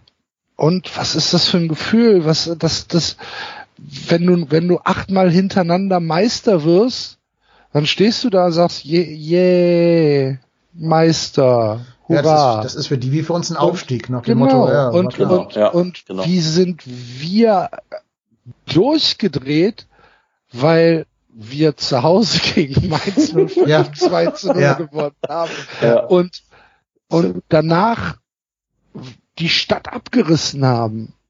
Und keine Ahnung, ob ich das eintauschen will. Warum? Nee. Nein, das stimmt schon. Äh, ich weiß nicht, ob ich die Story mal on air erzählt habe. Am Tag, wo Yuya Osako das 2-0 erzielt hat, habe ich ein paar Wo Tage. warst du am Tag, Ja, als ja. Yuya Osako getroffen Kann ich dir hat? sagen, in der Otze. ähm, kennst du ja auch, glaube ich.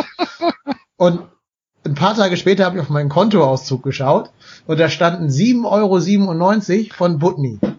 Und ich weiß bis heute nicht, was ich in diesem Butni gekauft habe. In meiner Wohnung war nichts, was nach Drogeriemarkt aussieht. Oder was 7,97 Euro kosten würde. Ich habe keine Ahnung, aber ich muss Fünf an dem Flaschen noch gewesen sein. Das verkaufen die ja nicht mal. Das ist ja so ein Drogeriemarkt, ne? Also- Ja, ich denke, die verkauft Störtebecker. ja, aber glaube ich nicht. Ich glaube, die haben keine, keine Na, wa- vielleicht hast du dir Industriealkohol geholt. ja, keine Ahnung. Nagellackentferner oder sowas. Keine Eine Ahnung. kleine Fanta. Ja. genau. Eine Fritz Cola ohne Zucker, bitte. Für 7,97 Euro. Ich, weiß, ich werde es auch nie erfahren, aber ich sag mal so, das war's wert. Ja, das, aber, aber das das ist auch wirklich so. Also ich meine, äh, das war, ich kenne den ersten FC Köln nur als glorreiche Enttäuschung. Das Und ist es ja, das- ne? Deswegen habe Das ich erste gerade. Mal, wo ich gesagt habe, boah, wie geil ist, wie geil ist dieses Fußball? Wie, wie geil ist dieser Fußball? Wie, was kann der uns geben? Und äh, ich erinnere mich immer noch gerne an die Bockcast-Folgen. Und ganz ehrlich, ich höre mir die manchmal noch an, wenn ich so richtig, richtig scheiß Tag habe, dann höre ich mir die Folgen ähm, Das von äh, ja, nein, nein, Das ist- wollte ich nein, nicht. Nein, das ist ernsthaft. Das ist für mich pures Gold, die Folge vor dem Spiel gegen Mainz zu hören und dann die Folge danach. Ernsthaft, weil das, das ist halt einfach genau das, was, was wir alle erlebt haben. Dieses, oh mein Gott, der erste FC Köln wird das so verkacken. Der erste FC Köln hat es immer verkackt und er wird es auch wieder verkacken. Und dann diese pure Erleichterung, weil wir es einmal geschafft haben, nicht zu verkacken. Und das war super. Ja. Ich glaube, mit den, mit den Erinner- Erinnerungen an 2017 können wir Hörbücher füllen. Wahrscheinlich, ja. Weil, ähm, ja, wir alle, wir, wir, wir, wir wissen ja alle, was wir gemacht haben. Und Ja. keine Ahnung, wenn du jetzt irgendeinen Bayern-Fan fragst, hör mal, bei eurer siebten Meisterschaft in Folge vor zwei Jahren, wo warst du da? Boah, ob der das nicht durcheinander bringt? Keine Das glaube ich auch. Aber das geht mir mit den Aufstiegen ja, ja. zum Beispiel genauso. Also, ich weiß, ja doch, ich weiß, wo ich das Ding gegen Fürth erlebt habe, aber den davor müsste ich jetzt auch schon ein bisschen überlegen. Ähm, Das war der gegen Bochum, ne? Ja, weiß es, ehrlich, ich weiß es gerade wirklich nicht. Äh, Ist doch nicht mal jetzt irgendwie Understatement. Es fällt mir nicht ein, was, was der vor sechs Jahren gewesen sein muss. War das nicht das Spiel am Montag gegen Bochum? Kann gut sein. Aber ich, ich weiß gerade wirklich nicht. Äh, Axel, weißt du es? Nein. Das ist krass, ne? Wir machen uns lustig über die Bayern und wissen es selber nicht. Ja, aber, aber doch, äh, für, das ist doch, das ist doch genau das, was wir sagen. Die Erfolge, die wir haben, die sind doch, das sind doch andere Erfolge als die, die die Bayern haben. Ja. Und andere Erfolge als die, die Dortmund hat. Deswegen, oder, und nochmal andere Erfolge als die von mir aus der MSV Duisburg hat. Oder Fortuna Köln. So. Und trotzdem sind die, sind die, ist das Leid doch das gleiche. Nur, nur halt einfach, ja, auf, auf einer, auf einer anderen Ebene. Und deswegen, ich würde nie tauschen wollen. Nie. Ja, also ich würde, äh, also es gibt irgendeine Rasenfunkfolge. Da hat der Max, als er mal gerade aus dem Keller raus durfte bei euch, ähm, erzählt davon, wie er die Champions League Finals erlebt hat. Also sowohl die, gewonnenen als auch die verlorenen. Das kommt unserer Schilderung von, Schilderung von dem Main-Spiel schon sehr nah. Also das ist, glaube ich, halt eher Ja. deren gut. Main-Spiel und nicht Das die ist dann- Meisterschaft. Ja. Äh, was natürlich schon für mich ein qualitativer Unterschied ist, dass du als Fan von Bayern keine existenzialistischen Sorgen haben musst für deinen Verein. Also ich mache mir im Moment schon Sorgen, habe ich gerade schon ein bisschen anklingen lassen. Sollten wir absteigen, weiß ich wirklich nicht, ob wir noch navigationsfähig sind oder ob wir eher den Weg von den gerade schon genannten Negativbeispielen gehen. Da hatte Dortmund ja auch mal so eine Phase, wo sie am Rande des Existenzverlustes standen. Ähm, und ich glaube, die Sorgen hast du als Bayern-Fan nicht. Das ist für mich schon ein Unterschied. Ja, das stimmt. Aber die Sorgen habe ich auch nicht. Ich habe für mich, also das hört sich jetzt vielleicht dramatischer an, als ich es meine, aber ich habe für mich damit komplett abgeschlossen. Ich weiß, dass ich von diesem Verein nicht loskommen werde. So, das ist halt so. Und wenn er jetzt nochmal absteigt, dann steigt er halt nochmal ab. Und wenn er in die dritte Liga geht, dann geht er halt in die dritte Liga. Und ich weiß, dass sich dadurch mein Verhältnis, solange er ein Verein bleibt und solange er der erste FC Köln, so wie er jetzt ist, bleibt, das wird sich dadurch nicht ändern. Das ist dann halt einfach so. Das äh, macht mich jetzt nicht zu einem zufriederen Menschen, aber das ist dann halt, ja, das ist dann halt das Schicksal, wenn man Fan von einem Verein ist. Und es ist ja auch nicht mehr so, dass ich jetzt irgendwie jede Woche im Stadion bin oder jede Woche irgendwie auswärts fahre. Die Zeiten sind ja lange vorbei. Es ist auch nicht mehr so, dass ich mich emotional so mit diesem Verein auseinandersetze, wie das manchmal vielleicht im Internet rüberkommt. Das ist ja das Problem, ne? dass viele Leute denken, ja, oh Gott, jetzt dreht er wieder durch und so weiter. Leute, ich sitze hier, trinke Kaffee und schreibe irgendwas auf der, auf, auf, auf der Tastatur. Also äh, macht euch mal keine Illusion, dass ich hier nackt durch den Rasen renne. äh, aber, aber trotzdem hab, spielt das für mich tatsächlich keine Rolle. Ich freue mich, wenn sie gewinnen, ich ärgere mich, wenn sie verlieren und ich will natürlich, dass sie drin bleiben und ich will, dass der FC erfolgreich ist, aber halt nicht um jeden Preis. Ja, ich, ja, ähm, es ist halt schon, es fällt mir sehr, sehr schwer, mich zum Beispiel noch zu freuen für die Eintracht-Fans, weil natürlich in mir da der, der neidzerfressene, keine Ahnung, Neidhammel da eben rauskommt, wenn ich sehe, was die erleben dürfen mit ihrer Eintracht, jetzt zwei Jahre in Folge. Vom gleichen Da Startpunkt gebe ich dir aus, komplett recht. vom gleichen Startpunkt aus, von dem wir auch gestartet sind. Ne? Also Ja. überraschende Europa League Qualifikation und dann ist eben halt nicht vor die Wand gefahren, sondern sich nochmal qualifiziert, wie glücklich auch immer und mit welchen Umständen auch immer. Und jetzt diesen, diesen Traum quasi nochmal erleben dürfen und sogar nochmal da die ganze Hütte positiv formuliert abreißen. Also meine ich jetzt nicht irgendwie auf, auf Fanausschreitung oder so bezogen. Ähm, ja, finde ich super geil für die. Macht mich total neidisch, muss ich ganz ehrlich zugeben. Das stimmt, ja. Macht's auch, weil, weil man denkt, wie einfach hätte es für uns sein können, das auch so zu erleben. Aber Ja. Du hast wie Europa, gesagt, dafür, du hast dafür 30 ist Millionen. einfach der FC Köln. Dafür, wie gesagt, dafür. äh, Ich habe damals schon gedacht, puh, puh, als dann Modest ging und man Cordova für 17 Millionen geholt hat, ja, okay, alles klar. Driftet alles in die Richtung, dass wir es wieder verkacken. Und genauso kam es dann auch.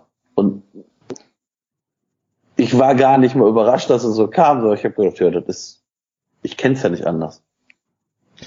Ja, da kann man fast nur den oder die Jasemat beleidigen, die mehr gute als schlechte Jahre gesehen hat, ne? Gerade Ja. der Twitter. das, Aber stell mal vor, Leide du erst mal 30 Jahre mit deinem Verein, ja, dann reden wir weiter. genau. das stimmt. Ja, leider ist halt das, das Scheitern in unserer DNA drin. Das muss man leider so sagen. Und die Hochs dienen auch nur dazu, die neuen Tiefs vorzubereiten.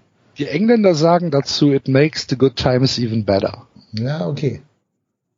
Kann man so sehen. Ich hoffe, wir müssen auf die nächsten nicht wieder 25 Jahre warten, die nächsten Good Times. Naja, ähm, der Reik, also FCH, hat mir, wollte mir das Versprechen abnehmen, dass wir seine komplette Zugfahrt Berlin, äh, Hamburg, Berlin und dann wieder zurück füllen mit Programm. Das werden wir nicht ganz geschafft haben, weil wir nicht an die Drei-Stunden-Marke rangekommen sind. Müssen wir auch nicht, weil ich glaube, wir haben das Wichtigste zum FC besprochen. Oder habt ihr noch irgendwelche Themen, die ihr gerne noch ansprechen wollt? Nö. Deutschland führt 4-1. Genau, und zwei Tore von Hector vorbereitet. Also Ja. Stand Fantastisch. 22 Uhr 09, nicht verletzt, zwei Tore vorbereitet. Fantastisch. Hoffentlich wird er jetzt ausgewechselt. Ich hoffe auch. ne? Red Bull Leipzig Unverletzt kann sich warm anziehen. Ja, genau. 9-0-Sieg für uns. Klack. Mindestens. Mindestens. Und danach die Weltherrschaft. Und dann, und dann haben wir irgendeinen Spieler eingesetzt, der nicht spielberechtigt war oder irgendwas. genau. Oder Gistol besteht den Dopingtest nicht oder sowas. Boah, ja. Es würde passen, leider. Das Oder der stimmt, v der- VAR entschließt in der, in der 95. Minute, dass das Spiel nicht regulär angepfiffen wurde, weil der Ball zu früh im Spiel war. Oder sowas. Naja. Ähm, genug Geigenhumor für heute. Letzte Frage an euch beide. Wir haben ja gesagt, wir treten hier ein bisschen mit der Mission an, dass es für uns auch so eine Gesprächstherapie werden soll. Hat's denn funktioniert? Blickt ihr irgendwie optimistischer nach Leipzig am Samstag als vorher?